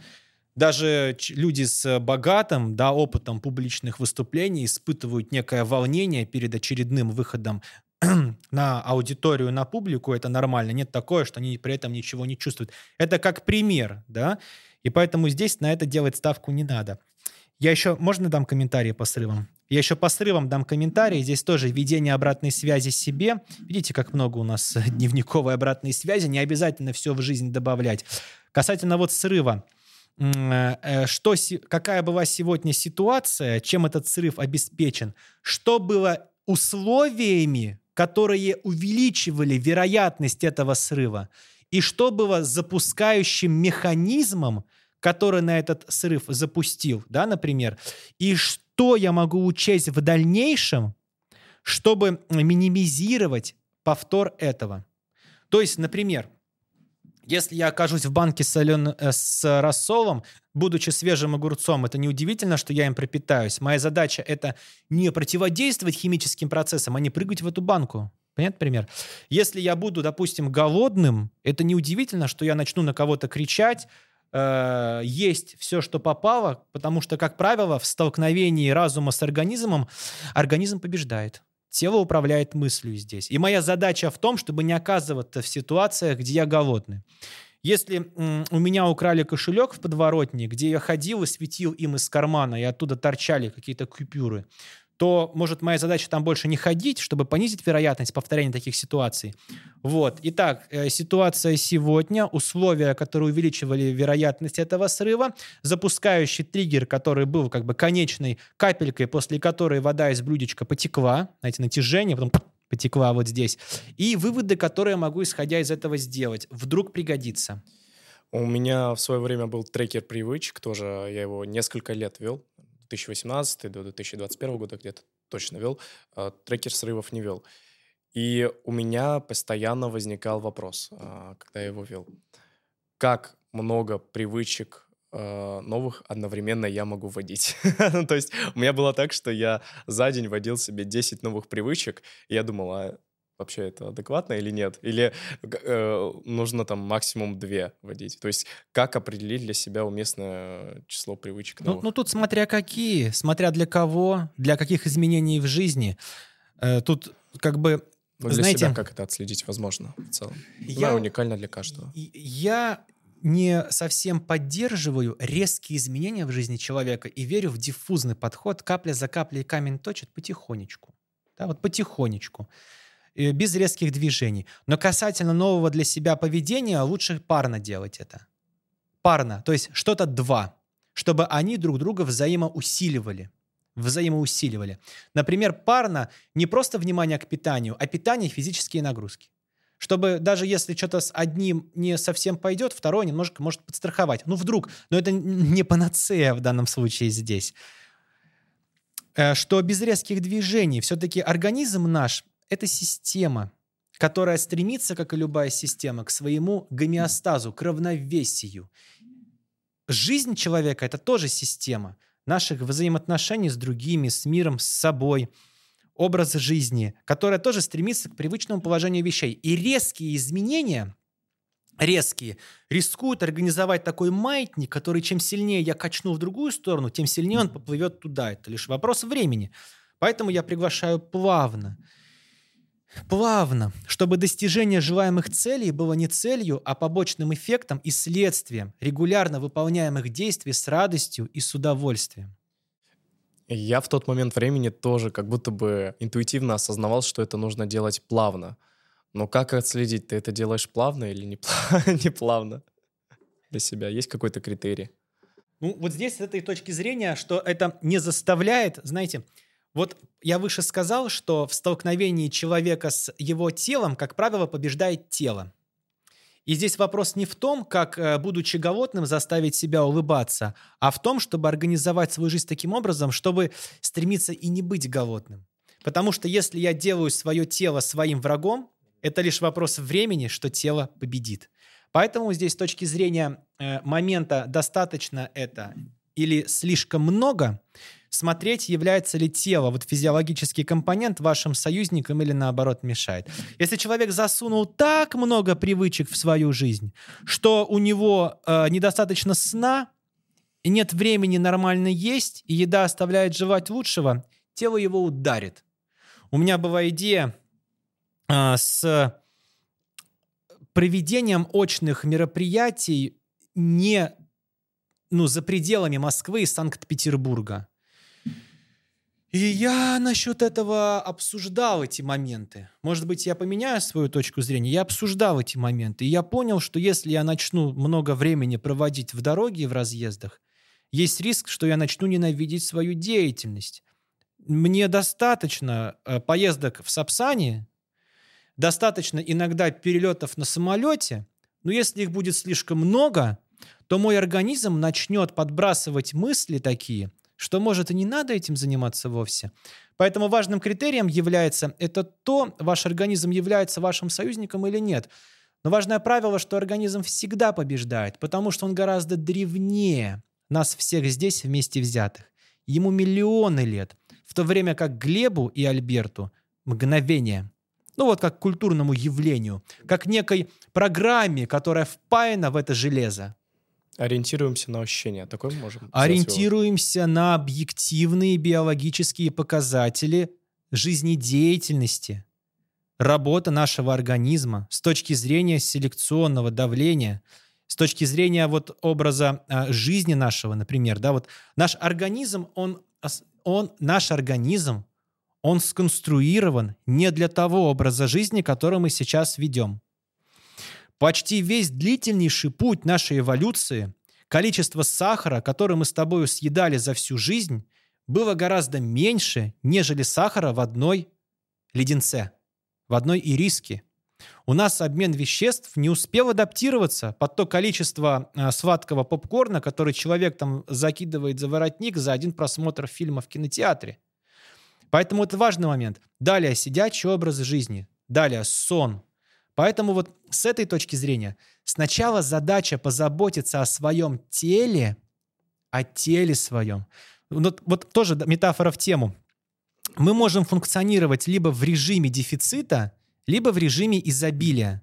Если человек пытается сделать, внедрить привычки из режима дефицита, то есть у него организм не досыпает, он недостаточно э, хорошо кушает, ест, с точки зрения, да, вот э, питательной ценности, нутриентов, э, углеводов, белков, жиров, да, нормальных, да, потому что жиры бывают какие? Жира бывает в красной рыбе, да, которая крайне важна, да, для организма, допустим, а жиры могут быть какие-нибудь э, с, из фритюра многократно э, с, в скипяченном масле, с да? канцерогенами всякими, да. Вот, то есть жиры, да, вот если у него нету нормально питания, сна и он пытается, учитывая эти данные, себя заставить ходить в спортивный зал, привнести спорт в свою жизнь, он функционирует в режиме дефицита, у него организм скажет, ты что, дурак, что ли? Хотя бы посиди, посмотри этот сериал, попей пиво, чтобы хотя бы просматривая этот сериал, ты э, полежал в этом кресле диване своем, а хотя бы через это э, пиво получил там какие-то калории и возможность отвлечься от э, проблем в твоей жизни. Поэтому первое дело – это перейти из режима дефицита в режим изобилия, позаботившись о своем теле. И мы тут возвращаемся к истории с образом жизни, сдать анализы, изучить хотя бы немножечко этот момент. Хотя бы посмотреть там свой липидный профиль, там вопрос связанный с там, холестерином, например, да, с глюкозой и прочее посмотреть, э, к врачу сходить, то есть позаботиться о своей машине, о своем организме, а потом уже думать как... Потому что человек, если начинает все с запретов, из э, состояния дефицита, это лишь вопрос времени, что организм скажет, слышь, ты здесь ничтожество, я тебе скажу, что тебе надо спать. Понятно вот момент? Он может все, знаешь, так. Э, э. Поэтому главное тут задать, главная особенность, когда люди пытаются привнести новое в свою жизнь не из режима нормального функционирования, а из режима вот этого э, как бы от дефицита. Всем пить пиво. чтобы все было хорошо. Нет, задача организовать свою жизнь таким образом, чтобы организм не пытался не сдохнуть хотя бы через вот эти калории. Он же воспринимает это именно не так, что это там пиво и не пиво, нет, воспринимает это с точки зрения э, элементов, которые он таким образом поставляет, чтобы хотя бы это был меньший вред, потому что для организма большим вредом будет нести это почти сдохшее тело в зал, нежели валяться с сериалом и с пивом и чипсами как источником хотя бы таких пластмассовых калорий за воротник. Мы поговорили про полезные привычки, как их внедрять. А как избавляться от плохих привычек. А я это выше прокомментировал. Можно вести дневник срывов, дневник вот этих э, плохих а, то есть привычек. мы можем это использовать. С точки да, зрения того, какая была ситуация, в каких я находился условиях, что было запускающим механизмом, что я выбираю вместо этого, как, какие выводы выбираю сделать. Потому что, понимаете, вот если меня окружает, например, ну, человек существо стайное, а я, например, хочу... Это как пример, это как пример, это метафора в тему, я на этом не специализируюсь. Э, перестать курить, допустим.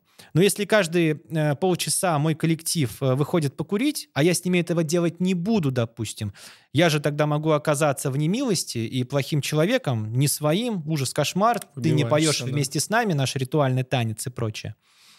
И поэтому здесь я к чему? Что с точки зрения дневника, а что можно учесть для того, то есть есть условия, в которых я нахожусь, которые препятствуют бросанию курить, например. Есть запускающий механизм, все стали и пошли. Что я могу учесть? У меня нет возможности выйти из этих условий. Могу там пойти с ними и там, допустим, не акцентируя на этом внимание, что-нибудь другое поделать. Но уже механически тело пошло, значит, уже не чувствует себя таким отщепенцем. Это как пример здесь. То есть э, можно также вести знаете, э, коварство-то вот этих срывов, а срывом я называю отсутствие того, что человек хорошую привычку поставил на освободившееся место от плохой, да, как пример. Введение, чтобы посмотреть, какие условия жизни следует рассмотреть, пересмотреть, обратить на них внимание и изменить, что-то привнести плавно и аккуратно, без резких движений. И само наблюдение здесь, знаете, само наблюдение сама э, вот это понимание, что это есть в моей жизни, это уже выполняет большую работу. Просто это наблюдать и видеть. А, нужно еще вести дневник с эмоциями, да? Как, ну, отмечать свои эмоции в этом дневнике. Верно я понял? А, это вот где у нас другая история, которая может быть дополняющая, как самоисследование. А, а в срывах мы это не отмечаем? На ваше усмотрение можно разнообразить, добавить и это. Это будет хорошее самоисследование, познай себя. Почему люди знают досконально особенности строения своего автомобиля, например, да, от и до, смотрят видео по этой теме, разбираются прямо в каждой детали, но абсолютно игнорируют свой организм. Ведь тоже у нас нету э, учебника по эксплуатации да, своего тела. Познай себя. Здесь можно добавить, какие у меня сегодня мысли, Какие у меня сегодня чувства, ощущения в теле и желание что сделать? Я слышал э, одну гипотезу, не знаю, насколько она верная. При срывах э, нужно отмечать свои эмоции и давать этим эмоциям название, чтобы потом, когда ты чувствуешь, что вот-вот ты сорвешься, ты эм, испытываешь сейчас вот эти эмоции, ты мог лучше с ними как-то взаимодействовать. Это всегда может быть уместно. То, чему даю я имя, то, что я способен назвать, уже по отношению ко мне является не причиной, а следствием. Названное не имеет надо мной такой власти, как неназванное. Сам процесс называния чего угодно уже позволяет это поднимать в область осознаваемого. Поэтому эта рекомендация может быть очень полезной к многим сферам человеческой жизни. Это более широкое что-то, да? Да, да. не только к эмоциям применимо. Да, названное не имеет надо мной власти. Кроме того, эмоция, будучи названной, понижается в интенсивности. Если я что-то назвал, я уже этим управляю, назвав. Или если я что-то назвал, это уже обладает меньшей надо мной властью, нежели будучи неназванным. Круто, что мы это затронули. Я э, хотел это, кстати, вспомнить в начале нашего подкаста. Классно, что сейчас вспомнили. Э, мне кажется, мне кажется, все обсудили. Я очень рад. Это, это было очень круто. То есть Да. э, по насыщенности и по плотности мало таких подкастов и выпусков. Большое вам спасибо, Альберт. То есть очень задаем круто. уровень. Я шучу.